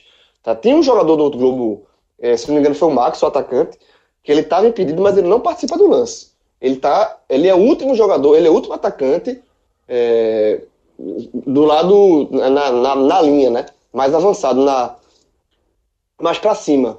Então ele não participa do lance. Então, é, o Bandeirinha usar, dizendo que levantou a bandeira naquele. Olha, pensando no Max, eu acho que é uma forçação de barra. Então, o, o Globo foi bem prejudicado, tem razões de, de, de criticar a atuação do, do árbitro, e, assim, é, mas, mas acontece assim, o, o fato é que o Santa Cruz, pela, o Santa Cruz foi beneficiado pelas arbitragens porque realmente jogou muito mal. Foi uma partida, como o Fred falou, nota 4. E o Globo tem esse motivo para reclamar. Eu, eu também acho que foram, assim, desses três lances, foram três lances importantes e dois, para mim, com erros nítidos, claros da arbitragem. O outro, dá para dá se discutir esse pênalti do antes, também tenho dúvida se ele se o Anderson chega a tocar na bola, chega a tocar na bola um pouco antes. É, pelo menos a imagem que eu vi não ajudou muito, mas os outros dois não tem muita, muita dúvida não. E é, a arbitragem na, na Série C em si é muito ruim. Teve o jogo do Náutico também, que assim, não teve lances capitais, mas que é, aos pouquinhos podem minando um time. E de hoje não. De hoje foi, foram três lances, pelo menos dois importantes, lances capitais, que poderiam ter mudado a história do jogo, e o Globo tem motivo para reclamar. Teve o lance do Santa Cruz também já no final do jogo, mas aí no peso da balança, é, até pelo Santa também ter vencido, o, o peso é, contrário é muito maior para o Globo, né? Então o Globo, caso seja rebaixado, vai lembrar, vai reclamar muito dessa partida, e com razão, dessa arbitragem. É, não, não, tem muito, foram erros do impedimento mesmo, é um, é um eu não entendi o motivo do, do Bandeirinha ter marcado aquele impedimento ali. Como o João falou, ele, ele fala do, do Max, né, que estava é, tava impedido, mas não participa da jogada. Então é, é difícil entender o, o, critério e o que levou o Bandeirinha a marcar aquele impedimento. E dos, do, do, dos dois pênaltis, pelo menos um bem claro para mim. Ô, ô Fred, é, eu acho só, que. Só... Fala, João. Só vou deixar só bem claro assim. É. Eu acho que são três questionáveis, dois certezas, mas o outro eu acho que foi pênalti, tá? Eu acho que na dividida, na dividida, eu ainda marcaria pênalti. Só que aí nesse outro eu aceito debate, interpretação, é, mas o, o pênalti e o gol são indiscutíveis. Mas na dividida eu também daria pênalti, como eu também daria pênalti pro Santa Cruz no lance que Cláudio falou aí, né? Que é o lance, mas o jogo tava 2 a 0 Ah, aqui no contra-ataque saiu o gol do Globo, mas pelo amor de Deus, né? Todo mundo sabe o que significaria um gol de empate no Globo na hora que foi aquela cabeçada. Só uma coisa, Fred, que eu ia falar, porque quando eu fui falar lá primeiro, antes de Cláudio entrar, é que o garoto propaganda do Cremosinho acordou aqui e, e, e me tirou a, o raciocínio. É, Bento acordou. o, garoto, o garoto propaganda. É, mas sobre o jogo ainda, só primeiro sobre a arbitragem, concordo com o Cláudio, a arbitragem da Série C é muito ruim. É, e eu acho que interessante que os clubes já passem a se mobilizar a partir de agora, é, exigindo, pelo menos no mata-mata do, do acesso, né, o próximo mata-mata, a questão do, do árbitro de vídeo, tá? Porque é, seria dois jogos só, você não utilizou na temporada inteira, mas é, pelo menos nos jogos que decidem o ano desses clubes, para você ter essa segurança do árbitro de vídeo. Eu acho que pelo menos pedir, os clubes têm que fazer, tem que fazer esse pedido da CBF. Se a CBF negar, aí é outros problemas, aí vai, vai ser outra discussão. Mas acho que, pronto, Náutico e Sampaio, que já estão classificados, eu acho que eles já, teve, já devem iniciar uma corrente para exigir que a CBF coloque árbitro de vídeo no, nos jogos de mata-mata.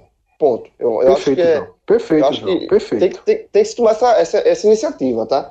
É, e sobre o jogo do Santa ainda, falando do, do da questão de bola, né, de campo, é, como o Fred falou, é uma, é uma, foi uma atuação nota 4, mas, e aí mais uma tacadinha aqui que eu vou dar em Milton Mendes.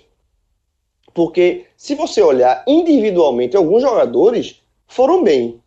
O Anderson foi bem, o Augusto foi bem, o, o Everton foi bem, o, o Varley, quando entrou, foi bem, o Celcinho foi bem, o Daniel Costa não, não fez uma partida má. Eu acho que mal mesmo foram o Cadu, os, os dois zagueiros, principalmente o Vitão, tá? Eu acho os, os laterais foram muito tímidos, principalmente o, o Vitor Lindenberg foi, foi muito tímido. Mas assim, a parte defensiva do Santa deixou a desejar. Mas individualmente alguns jogadores foram bem.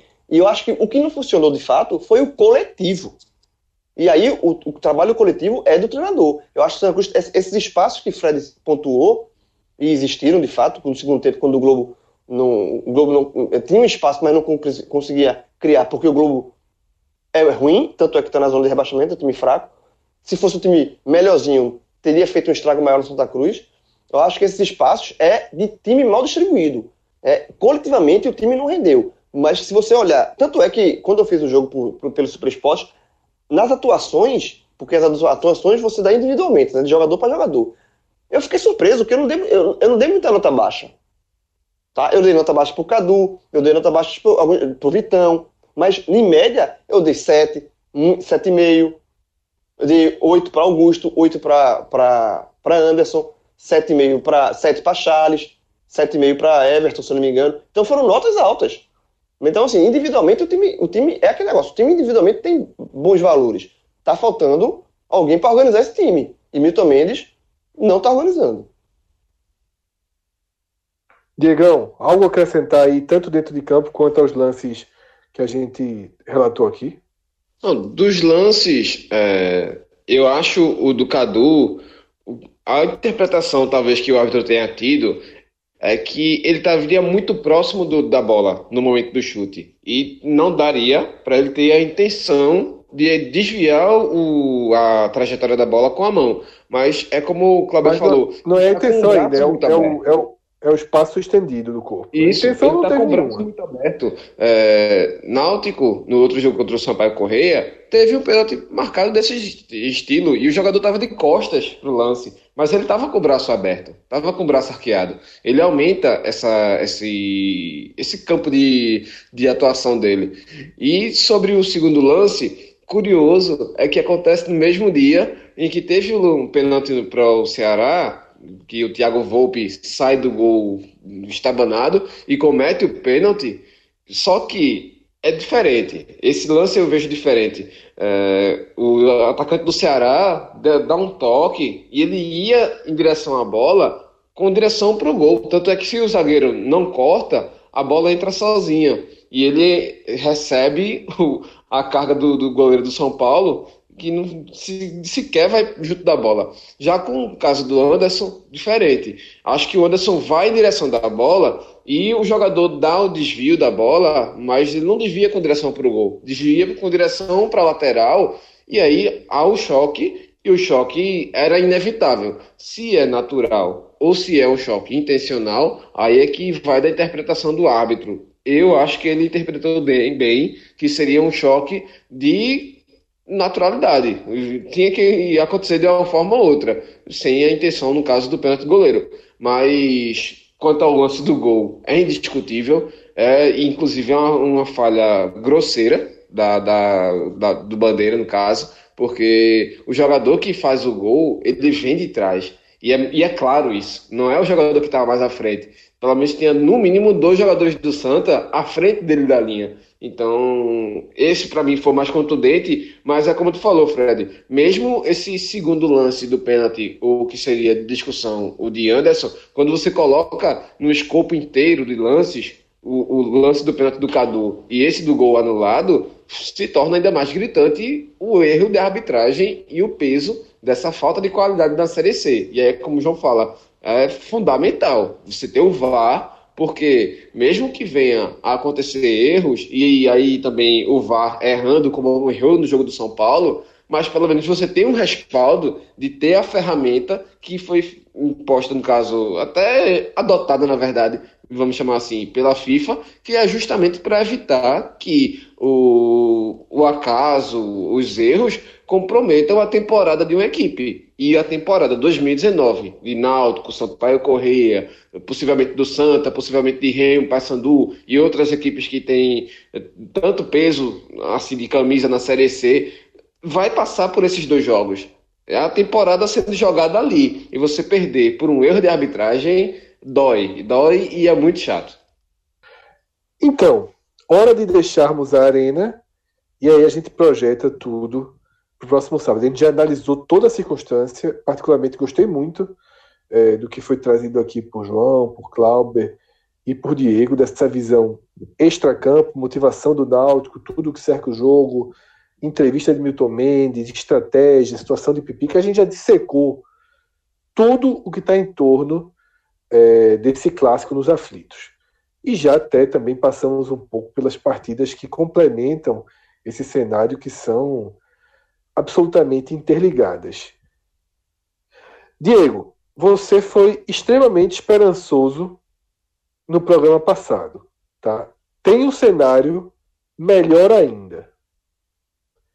A pergunta que eu te faço é: você acredita na classificação sem a vitória? Você acha que se o Santa consegue esse empate, tem chance dos outros dois resultados acontecerem? 20%.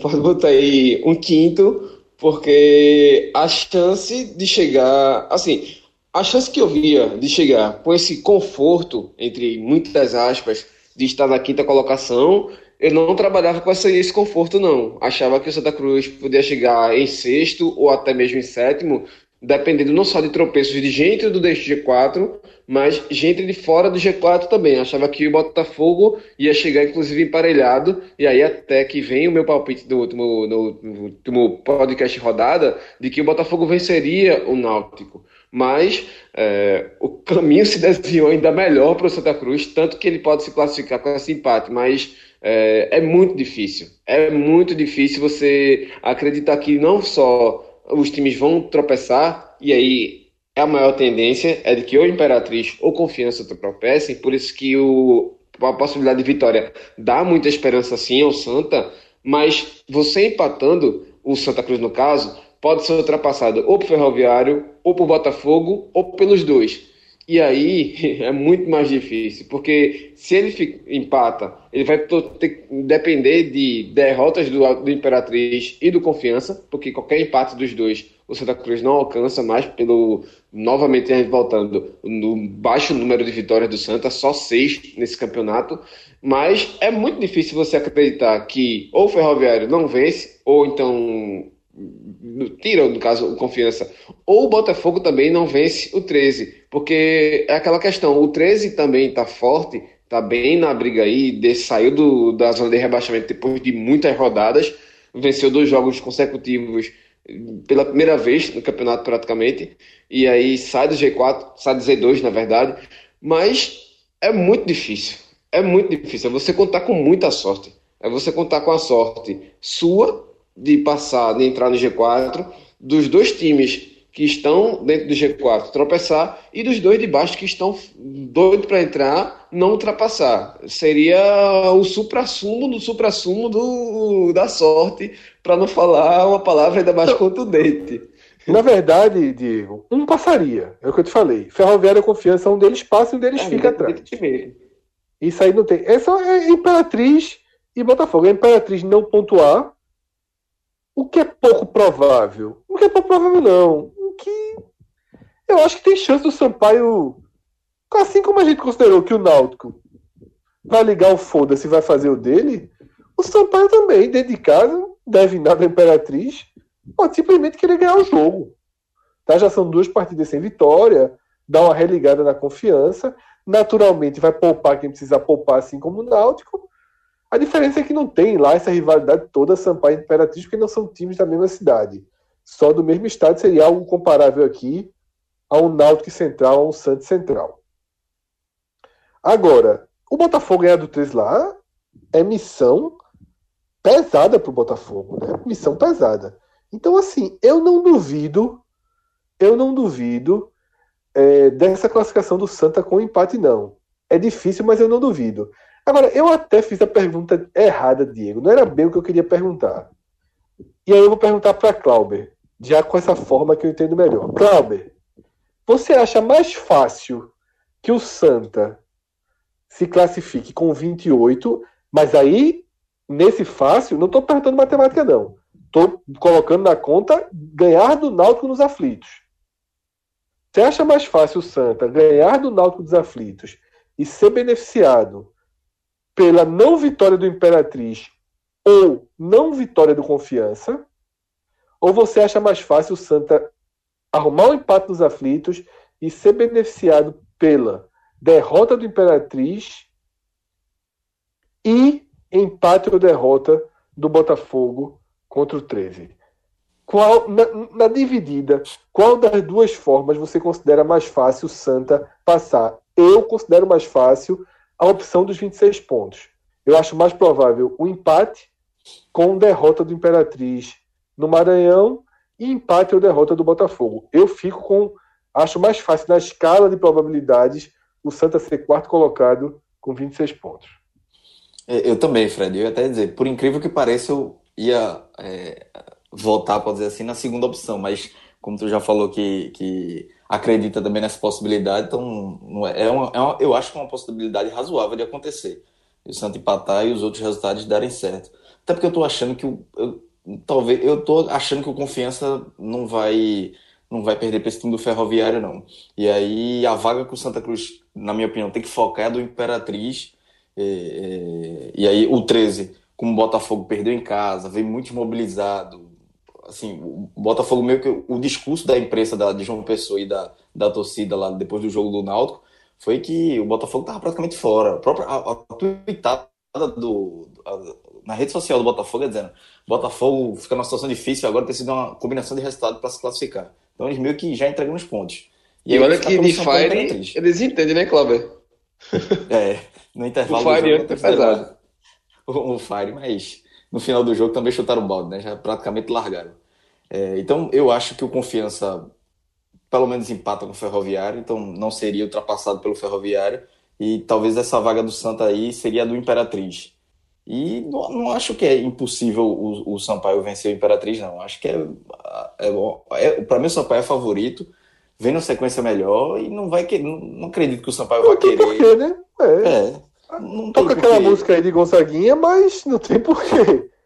É, não, não tem, vai jogar assim, sem pressão, a pressão vai estar do lado da Imperatriz. Acho que o Sampaio vai, deve fazer um jogo tranquilo, tem um time arrumado, é, não, tem, não tem o que perder, não tem. É, não tem para que se, se desgastar desnecessariamente perdendo um, um jogo para o Imperatriz. Acho que o Sampaio não, não iria ganhar nada com isso. Por mais que tenha, pode-se dizer, essa, essa influência da Federação Maranhense, que pode ter ou não, mas não acredito muito não. Então, eu acho que é, eu, se fosse apostar, acho que com empate é, seria a probabilidade maior para o Santa se classificar é, com essa combinação de resultados que, para mim, é razoável. Não é uma missão muito complicada, não. Acho que tem boa chance de acontecer. João? Rapaz, olha só. É, o raciocínio de vocês de classificar com empate ser mais é, mais fácil, digamos assim, mais uma situação mais é, palpável, tem até lógica pelos, pelos outros resultados. É, Sabe qual é a lógica, eu... João? Sabe qual é a ah. lógica resumida? A gente acha mais fácil o Sampaio ganhar do Imperatriz do que o Santa ganhar do Náutico. É, exatamente, passa por aí. É, é a lógica resumida. É, mas, mas eu acho, mas eu, eu fico a me, o, o, o que eu falei no início do programa. Eu acho que o Santa, ele, ele só passa a vencer. Eu acho que se o Santa vencer o Náutico, ele passa. Tá? Então, esse tem que ser, esse tem que ser a, a, a mentalidade dos tricolores durante a semana toda. Vencer o Náutico, o Santa Cruz está classificado. Porque, é, a, porque na, na, verdade, o Santa Cruz precisa de ou um resultado ou outro. Né? Ou um tropeço, não precisa nem perder, mas ou um tropeço do Imperatriz diante do Sampaio, ou um tropeço do Confiança diante do Ferroviário que ainda briga. Então, eu acho que o Santa Cruz, a, a, a classificação do Santa Cruz passa pela vitória do Náutico. Se o Santa Cruz empatar, é, sai muito do controle, e aí eu não, eu não acredito, não. Acho que o Botafogo é favorito contra o 13. Tá? Mesmo jogo sendo em Campina Grande, mesmo o 13 é, estando brigando ainda contra o rebaixamento, mas eu acho é, essa, essa, esse cenário que Glauber desenhou do Botafogo, de, de entregar os pontos depois da derrota do Náutico, ele funcionou até às 20 horas desse sábado. Quando aconteceu os resultados das rodadas, o que motivou o Santa Cruz, motivou o Botafogo, trouxe o Botafogo de novo para o jogo e trouxe o próprio Ferroviário de volta para o jogo. Eu acho que ninguém está desmotivado. Então o Botafogo vai muito motivado para o jogo contra o 13 e motivado por motivação de um lado pelo outro, eu acho que o Botafogo tem mais time do que o 13. Então eu acho que o Botafogo pode vencer o jogo. Então foge muito do controle do Santa se classificar com empate. Eu acho que, é, para mim, está muito, muito claro. O Santa Cruz vencer no jogo, eu acho que o Santa Cruz passa. Tem a, a possibilidade do Santa Cruz se classificar é muito grande. Santa Cruz empatando o jogo, acho que cai drasticamente essa chance de classificação. Na minha visão, na minha visão, se eu fosse chutar hoje, um G4 final, eu colocaria os seguintes times: Sampaio Náutico, obviamente, Ferroviário e Santa ou Imperatriz, tá? Vou deixar que cada um coloque o outro, mas para mim o Ferroviário nesse desenho que se formou, eu acho que o Ferroviário ele tá mais perto do que o Santa Cruz da vaga porque o Confiança desintegrou na pior hora possível. O jogo é em Fortaleza. Eu acho que time por time do Ferroviário é melhor. O que a gente já viu do Ferroviário é superior ao que a gente já viu do Confiança. Então, tem outro vencedor implícito na rodada aí. É claro que, se para o Santa Cruz pesa depender de um resultado, o Ferroviário depende de dois. Né? Não, na verdade ele depende de um, porque um ele resolve, né? Ele precisa que o Santa é, não vença o, o, o, Náutico, né? Se o Santa não vencer o Náutico, o Ferroviário venceu confiança, ele já passa um time dele. Então eu acho que a situação do Ferroviário, um ponto abaixo do Santa, ainda é melhor do que a do Santa Cruz pelo adversário que enfrenta e onde acontece o jogo. Tá? Então eu vejo o Santa realmente brigando aí por uma vaga com Imperatriz possivelmente nos 26 pontos. Tá? Possivelmente nos 26 pontos, mas também nos, mas também é, é nos 20, porque na verdade se for para os 28 pontos, a, te, é, a tendência é que os dois passem. Então eu vejo mais essa chance aí nos 26 pontos. É, queria passar para vocês, deixando um pouquinho essa briga pelo acesso, para outro fato extremamente relevante né, dessa, dessa rodada, que foi o rebaixamento né, do ABC. João, que é um sempre um defensor de Roberto Fernandes, e aí eu estou jogando para ele, mas estou morrendo abraçado com ele. Roberto Fernandes dessa vez não conseguiu. É o risco, né, João? Você pega, você vai criando fama de salvar times, salvar times, salvar times. Uma hora dá errado e Roberto Fernandes afunda rebaixado aí junto com o ABC. É, o Roberto Fernandes que já caiu com o Náutico, né? Quando o Náutico caiu para a Série C, o técnico era o Roberto Fernandes, né? Ele é, assumiu no, no, retorno da Série B, é, teve o retorno inteiro, O Náutico, de fato, já estava numa draga muito forte, muito grande, mas ele, ele teve o retorno inteiro para salvar, não conseguiu salvar e caiu o Náutico. Então ele já marca um rebaixamento para a Série C com o Náutico e agora um rebaixamento para a Série D com o ABC e só reforça que o momento do futebol a gente reclama muito do futebol, momento do futebol nosso aqui de Pernambuco, né, que de fato está muito ruim, é o pior momento do futebol da história de Pernambuco, com um time na B e dois na C, mas o futebol potiguar está praticamente, tá quase sumindo do mapa, né? A América do Natal não sai da Série D, agora o ABC cai para a Série D, e, e tendo a chance, a chance do Globo, que é um time novo, mas também cai para a Série D. Então, o, o, o, o futebol do, do, do, Rio Grande do Norte não tem nenhum representante nem na Série C. Todo mundo na Série Ô, D. Fala. Tem música de, tem música de Gonzaguinha para Globo e ABC, vale nada para ABC. O futebol potiguar tentar pelo menos ter uma chance de permanência.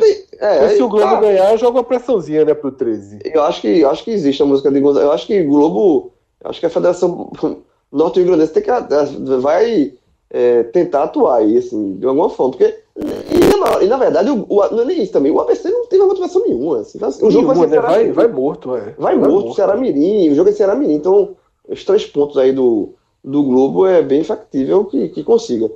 É, e aí a pressão, e, por, pressão para o 13 contra o Botafogo, 13, né? O 13 Botafogo. Eu acho que, e só para dar uns pitacos rapidamente antes de passar a palavra, é, dos quatro que, que avançam, além de Sampaio e Náutico, eu acho que passa o Confiança, eu não levo mais fé no Ferroviário, não. Larga o Ferroviário. Eu acho que o Confiança vai, vai, vai vencer o jogo lá do Ferroviário. Porque o Ferroviário desligou da tomada. O Confiança também, né? Mas acho que o Confiança vence, se for para arriscar. E eu vou dizer aqui: o Botafogo da Paraíba. Porque eu acho que o Santa Cruz não vence o Náutico, sendo bem sincero. Tá? Eu acho que o Náutico o Santa Cruz não vence o Náutico nos aflitos. É, o Imperatriz com o Sampaio eu acho que o, o Sampaio precisa dar uma resposta. O Sampaio vem de jogos sem vencer e, e entrar numa mata-mata carregando uma área de resultado negativo é muito ruim. Então o Sampaio tem uma boa chance de, de, vencer, de, de voltar pro, pro trilho, assim, no momento decisivo. E, e o Botafogo, contra esse 13 desesperado, como eu já falei aqui, eu acho que o Botafogo mais time. Eu acho que o Botafogo pode, pode tomar proveito disso. Então eu acho que o Botafogo vencendo, o Santa não vencendo e o Imperatriz não vencendo e o Ferroviário perdendo, no caso, como eu apontei aqui por confiança, eu acho que o Botafogo daria um salto aí e poderia pegar essa quarta vaga. Então, arriscando, jogando ficha para ganhar sozinho no bolão, confiança e Botafogo. Clauber, João citou no G4 justamente os dois que eu tirei. Eu ainda fiquei na dividida entre Imperatriz e Santa. João foi com uma visão oposta à minha queria aí tua tua tua aposta, né? Isso aqui é, é uma brincadeira, porque é como eu falei lá no início para Diego. Se a gente tivesse certeza, a gente era apostador e não comentarista, né? Então, é, Clauber, como é que tu vê aí essas duas vaguinhas que restam? Quem são eu, aí os times que você joga ficha? Eu, eu larguei o, eu larguei o Ferroviário também. Eu defendi tanto o Ferroviário. Eu tinha largado, mas peguei de volta. eu defendi tanto o Ferroviário durante a Série C, elogiei, mas a queda que o Ferroviário teve depois da mudança do treinador, e mudou de novo depois. Esse último, a última rodada deu uma, uma esperança, mas eu ainda não acredito não. Então vou dar esse voto de confiança ainda para Daniel Paulista. Eu acho que fica Sampaio, Náutico, hum. confiança e Eu já gastei todo o meu voto de confiança para Daniel Paulista voto, ó, tu desse um voto de confiança por confiança, hein? Ha! então, fecha aí. Confiança terceiro, Santa em quarto. Com, com empate. Com empate, né? Diegão. Cuidado. Cuidado. Vai botar o Santa em terceiro, Diegão. Cuidado. Se tu botar o Santa em terceiro agora. Não, eu, cuidado com o Clauber. Clauber. Tá, tá me saindo Jefferson você, viu? Coitado de Jefferson. Falando, nossa, falando inocência. Foi, foi inocência é, demais. Bom... Mas falou, né? Vai ter que responder pela fala dele agora, se ele ainda tá torcendo pro Santa. Diego. Eu vou bota o Santa pra cima. Aí. Bota eu acho que o Botafogo, Botafogo não ganha do 13. O 13 acho que faz o mando de campo dele vai jogando o presidente Vargas, Vai ser o jogo da vida do 13. Se brincar, até Ritaura entra em campo também. É... Só tem um detalhe aí que é bom sempre situar, tá, Diego? Oi? Se o Globo ganhar, então, um detalhe que é bom situar. Se o Globo ganhar, o 13 vai precisar da vitória. Isso. Isso, isso gera um abalo emocional para partida grande, tá? Vai ser é, uma mas... partida que nenhum dos dois times pode empatar. Vai ser um jogo. Lembra aquele América Natal e Remo? Tem uma grande chance essa partida ir por aí.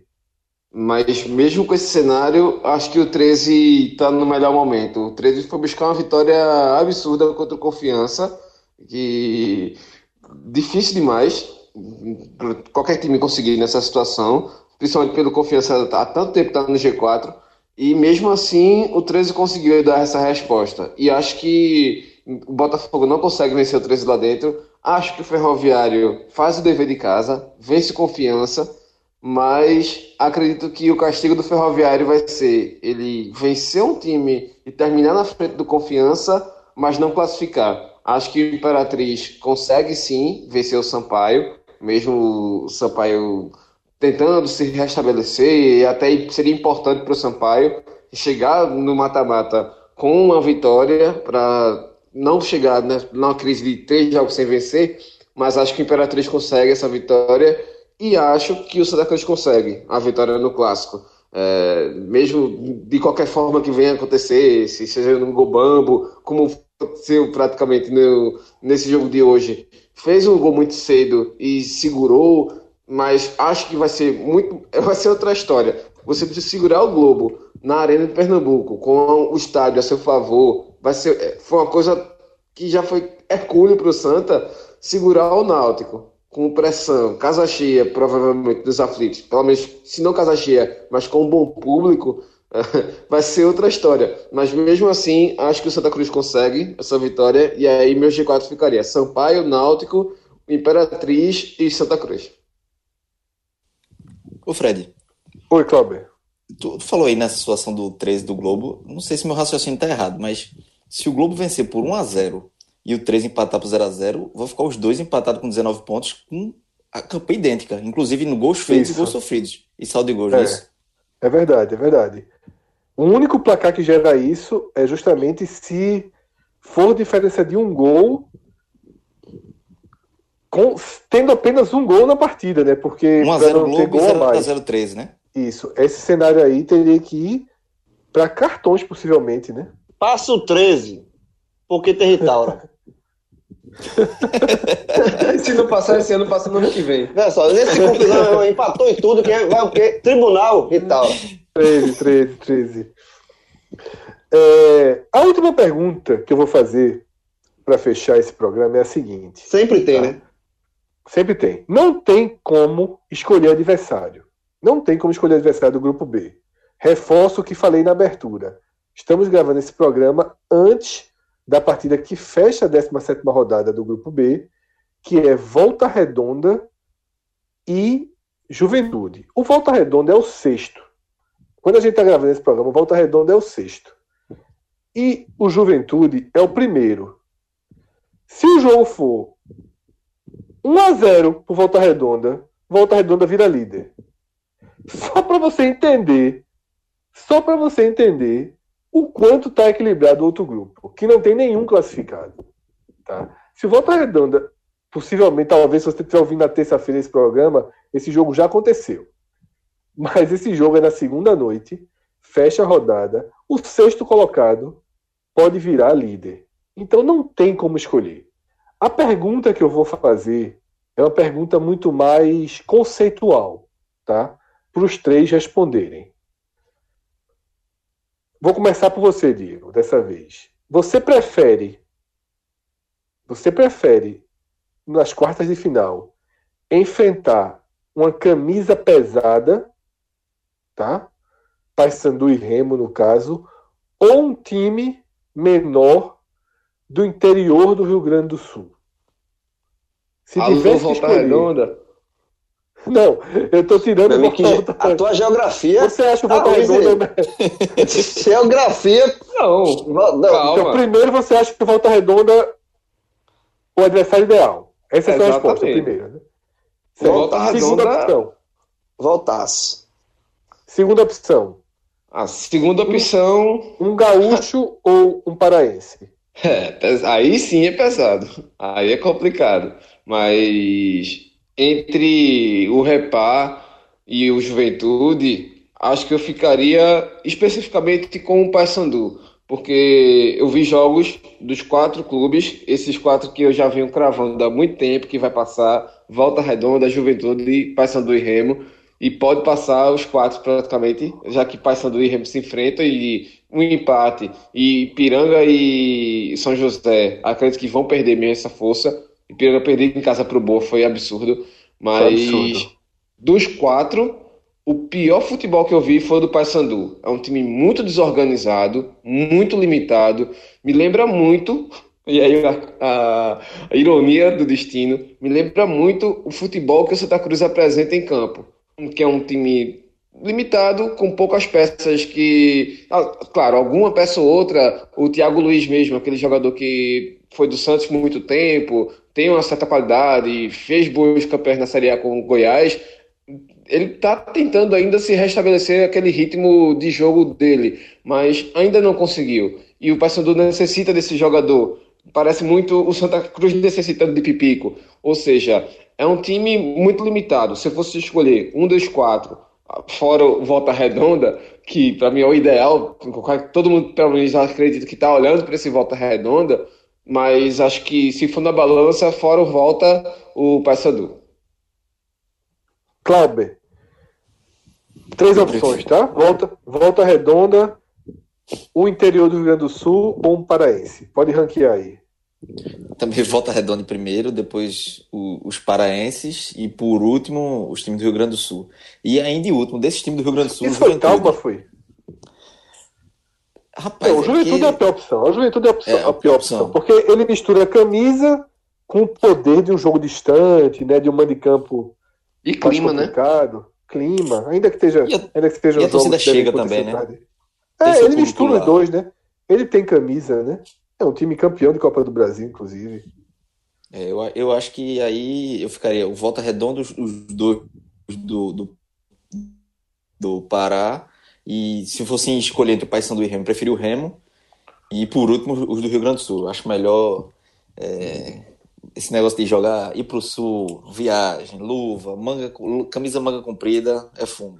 Ô João, pra você fechar, esse Volta Redonda não lembra um pouquinho o Bragantino, não? Lembra não, Fred? Acho que... todo, não, mundo, acho... todo mundo acha que, acha que é o pior, blá blá é, blá. Mas, mas existe. Não tem torcida. É, quê, assim, parece o Bragantino. A história, a história que eu tô ouvindo é a mesma do Bragantino ano passado. É, mas o Bragantino, o Bragantino acho que já tinha, naquela época, já tinha um namoro ainda, a questão do Red Bull, enfim. É, eu acho que. Não namoro nenhum, não, jovem. Tá, tá puxando pra imaginação, é. Tinha é, nada, mas... rapaz, tinha nada. Era a carta, era o adversário ideal. A verdade é essa. A verdade é, é essa. Todo mundo Opa. escolhia porque, porque o conceito é é um time de um pequeno, é um time pequeno, de um eixo grande, de um, de um estado grande, mas é um time pequeno, não tem torcida. Eu acho que é um pouco armadilha essa questão de ah, Volta Redonda, mas, mas, mas, o Volta Redonda, o Volta Redonda, primeiro que joga no Raulinho da Oliveira, que é o estádio grande, né? Os, os clubes, os grandes do Rio, inclusive mandam jogos lá alguns jogos lá no Campeonato Carioca, mandaram durante muito tempo. É, é, um, é um time que tem, tem, a sua torcida, mas não é uma grande torcida. Eu, eu concordo que o Volta Redonda é o melhor cenário. Para escolher, é, é, muito melhor você pegar o Volta Redonda do que você pegar o Remo e o Paysandu. Para mim, os times do Pará. Mas do que pegar que... Ipiranga ou São José? Não, Ipiranga. Veja, o, mas tem o, o, o. Você colocou dividir por bloco, né? Os times gaúchos Isso. é porque tem o Juventude que pesa. Se você tirar o Juventude, ó, pro, pro Ipiranga de Erechim, eu recebi até convite para no grupo do clube, no Clube 45, tem um ouvinte nosso que mora lá pela lá do Rio Grande do Sul, já disse que se fosse Náutico Ipiranga, disse, ó, João Grilo, eu pago a tua passagem e hospedagem, vem aqui para assistir o jogo em Erechim. Aí eu disse para ele, jovem, foi. Isso é vingança, João. Isso, Isso é, é vingança, João. Não, veja, aí, calma. Aí eu... Me responda uma coisa, o cara é Bahia, é não, é não, é não. Aí o cara. Então aí... não é vingança, não. Se, é, não, se fosse cara... Bahia, era vingança daquele abandono que tu fizesse com o Bahia. Eu tô com medo de ser sequestro. É. Eu o cara vai pedir o quê, porra? De, de, de Augusta? É lá, porra. É lá, não. Pega... da Augusta? Não, ou então não devolve. Aí eu disse, aí eu disse pra ele. Aí eu disse pra ele, eu disse pra, eu disse pra, minha, pra, eu disse pra ele, ó, bicho, é o seguinte. A minha esposa não deixou ir pra João Pessoa. Se eu dizer pra ela, pra ela se eu disser pra ela que eu vou pra Erechim, eu não volto pra casa mais não. Mas enfim. Volta Redonda, pra mim é o melhor, melhor. Os gaúchos, tirando o Juventude, seria a segunda opção, por conta da, da, distância, da logística e tudo é muito mais difícil, porque o Rio, viagem pro Rio é tranquilo, pô. E eu respeito muito os times paraenses. Por mais que sejam é, a trancos e barrancos, não tá fazendo boa campanha, enfim. Mas eu respeito muito o Remo e o Paysandu. Eu acho que tanto o Náutico quanto o Santa Cruz tem a chance de classificar. Enfrentar um Remo ou um Paysandu no mata-mata é chato. É chato. É jogo de pressão, jogo de camisa, é, é, é bem cabuloso. Eu acho que, que é, a questão do juventude é, é como o Fred falou, soma as duas coisas. É um time que tem mando de campo, que tem a torcida, que tem uma certa camisa, tem uma certa tradição, e a viagem é desgastante. Mas Remy e Paysandu, é, eu, eu queria. Eu não queria enfrentar. Tá? Se fosse para escolher, eu não queria pegar nem Remy nem Paysandu.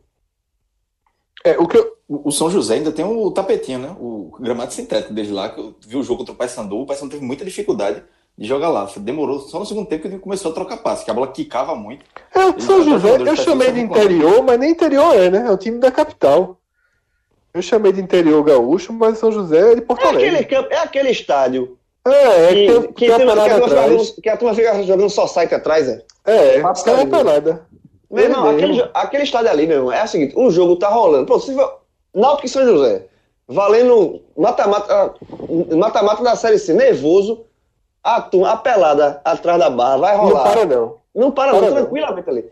Aquilo ali, meu amigo, é, quando eu fico, eu fico eu, toda vez que eu fico impressionado com aquilo ali. Pode ter jogo de Série A, pode ter jogo que aquela pelada, aquela pelada ali e o dominó da Avenida Norte não abre para nada. Então é isso. Eu acho, tá? É, eu ficaria. A minha única inversão com vocês é que eu, eu preferia pegar São José e Ipiranga a Volta Redonda. Tá? Eu acho Volta Redonda um perfilzinho muito matreiro, cheio de jogador experiente, esses caras são acostumados a enfrentar Fluminense, a enfrentar Botafogo, os caras mala ali do Rio de Janeiro. Eu acho um time com perfil muito parecido com o do Bragantino. Chega cagando, sem pressão, tá? Eu acho, eu acho que um São José um Ipiranga é ideal. Eu acho que o que ficou na cabeça foi o trauma do Operário com Santa Cruz, porque o, o São José e o Ipiranga, o Ipiranga sobretudo, lembra um pouco o Operário. E aí, porra, é um time com mando de campo forte. Mas eu acho que são exceções, sabe? Eu acho que um Náutico Piranga, sabe? Um Náutico São José, tava de ótimo tamanho para o Náutico. Tava de ótimo tamanho para o Náutico. Ainda mais quando você vê nessa rodada o Ipiranga perdendo em casa para um Boa que só tinha mala, que não tem risco de cair, que não tem chance de subir. Mas enfim, isso aqui foi apenas divagação, porque, como eu falei antes, o sexto colocado pode ser primeiro enquanto você ouve esse programa. E esse grupo só define às 18 horas do domingo. Ou seja, 25 horas depois. Esses caras desse grupo podem ter alguma escolha. O cara pode dizer, ah, rapaz, quero no Santo Náutico nada. Vou, vou pegar esse, esse ferroviário, vou pegar esse Imperatriz. Eles podem ter. Mas eu acho algum, que é isso, César, porque como tá tudo. Embo... Alguma margem de escolha. É, mas como tá tudo embolado, eu acho que tá no final. É. é. no final, talvez. Por exemplo, se o Juventude ganha do Volta Redonda nessa segunda e faz 30 pontos, aí ele tá quase. Não, ele tá oficialmente em primeiro. Certo? Se o Juventude é, ganha, aí também não adianta escolher, né? Que ele já vai ser primeiro e não vai poder fazer nada para não ser é, ele já fugiria, por exemplo, de Náutico e Sampaio. Então tá aí, João. Arrumei, arrumei uma, uma diversão para tu nessa noite de segunda. Tinha nada para fazer? Torcer pro Juventude, né? Tu vai chegar em casa, vai ligar o Dazon e vai torcer pro Juventude. Porque tu ah. já se livra do Juventude e ainda Cláudio. joga pro Santinha, se o Santinha entrar. Cláudio, se eu não puder, tu faz essa por mim.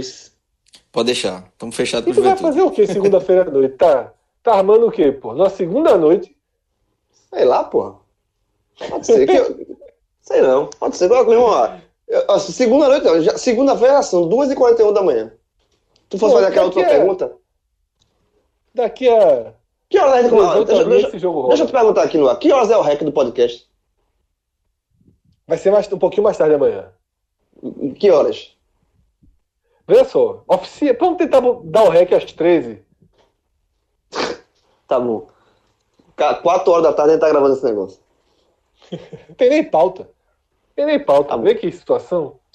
Vai. Ainda tem um tal do sorteio agora aí da newsletter que quem, quem ganhar vai largar, né? Eu vou dormir. Tchau. Assim, Falou, o pessoal galera. do grupo, o pessoal, o pessoal do grupo, se a newsletter não chegou, é porque eu fui sorteado. Olha só, o cara que quer fazer o sorteio, Rafael, eu acho que já dormiu, então temos um problema razoável pela frente. Mas então, possivelmente newsletter não tem. Você ouve o podcast, a gente faz uma newsletter gravada essa semana, então a gente manda duas na terça-feira. Cláudio, João, valeu. Diegão, obrigado mais uma vez. Você está sendo aí o porta-voz do otimismo. Precisou de novo jogar uma cartinha otimista aí. A turma fingiu que não viu aí sobre aquela vitória. Fingiu que não viu, não. A turma viu. a turma viu, a né? turma viu. A turma viu. O, o, o, risco, o risco é ter gastado essa carta antes. Quando precisou. Porque, eu vou dizer uma coisa. João, eu já vi o cara se contorcer para chegar na conclusão, mas o cara citar. Eu vou repetir aqui o que o que Diego falou. Olha, veja só, apesar de ter sentido a pressão contra o Globo no segundo tempo na arena e que vai ter um estádio completamente oposto, apesar de estar jogando mal, acredito na vitória.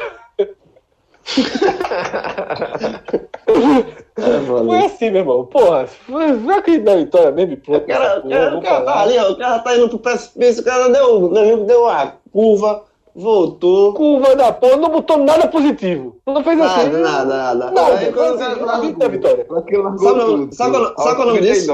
Contra a Imperatriz. Largou, sabe, qual, jogou pro ar. Sabe, sabe qual é o nome disso que Diego fez? Comentário de Diego, sabe qual é o nome desse comentário? Plot twist. É, exato, pronto, perfeito. Jogou o ponto. Um... É isso mesmo, João. É, jogou pra cima aí. Vai vir um monstro no final, vai vir um ex-máquina, né? Como o Cássio diz, com poderes extremos aí para resolver. Chama ele de Pipico, né? Lá para as bandas da Ruda, quem sabe tudo não converge. E o Santa tem esse final feliz aí que Diego vem desenhando na sua imaginação há algum tempo e que o Santa dentro de campo o mais importante, vem mantendo vivo há algum tempo, né? No futebol, eu acho que o que Diego não, não disse diretamente, mas indiretamente, é o que faz ele acreditar nisso, é o mesmo que João já falou, que eu já tuitei, e muita gente achou ruim na época. Quando o cara vê aquela virada contra o Imperatriz, o cara já se fica desconfiado. Quando o cara vê o resultado tudo dando certo, o cara olha assim, meu amigo, isso é um roteiro é roteiro. De acesso. Não é de G4, não, é de acesso. É de acesso. Veja só, só tem. É quando, aquela, aquela, vitória ali é a vitória, como eu falei aqui, se o Santa subir, todo mundo vai lembrar daquela vitória contra a Imperatriz. E no futebol, só tem uma certeza. Toquinho, toquinho, é fumo. De graça, cara. De graça. De graça. Abraço a todos, galera. Até a próxima. Tchau, tchau.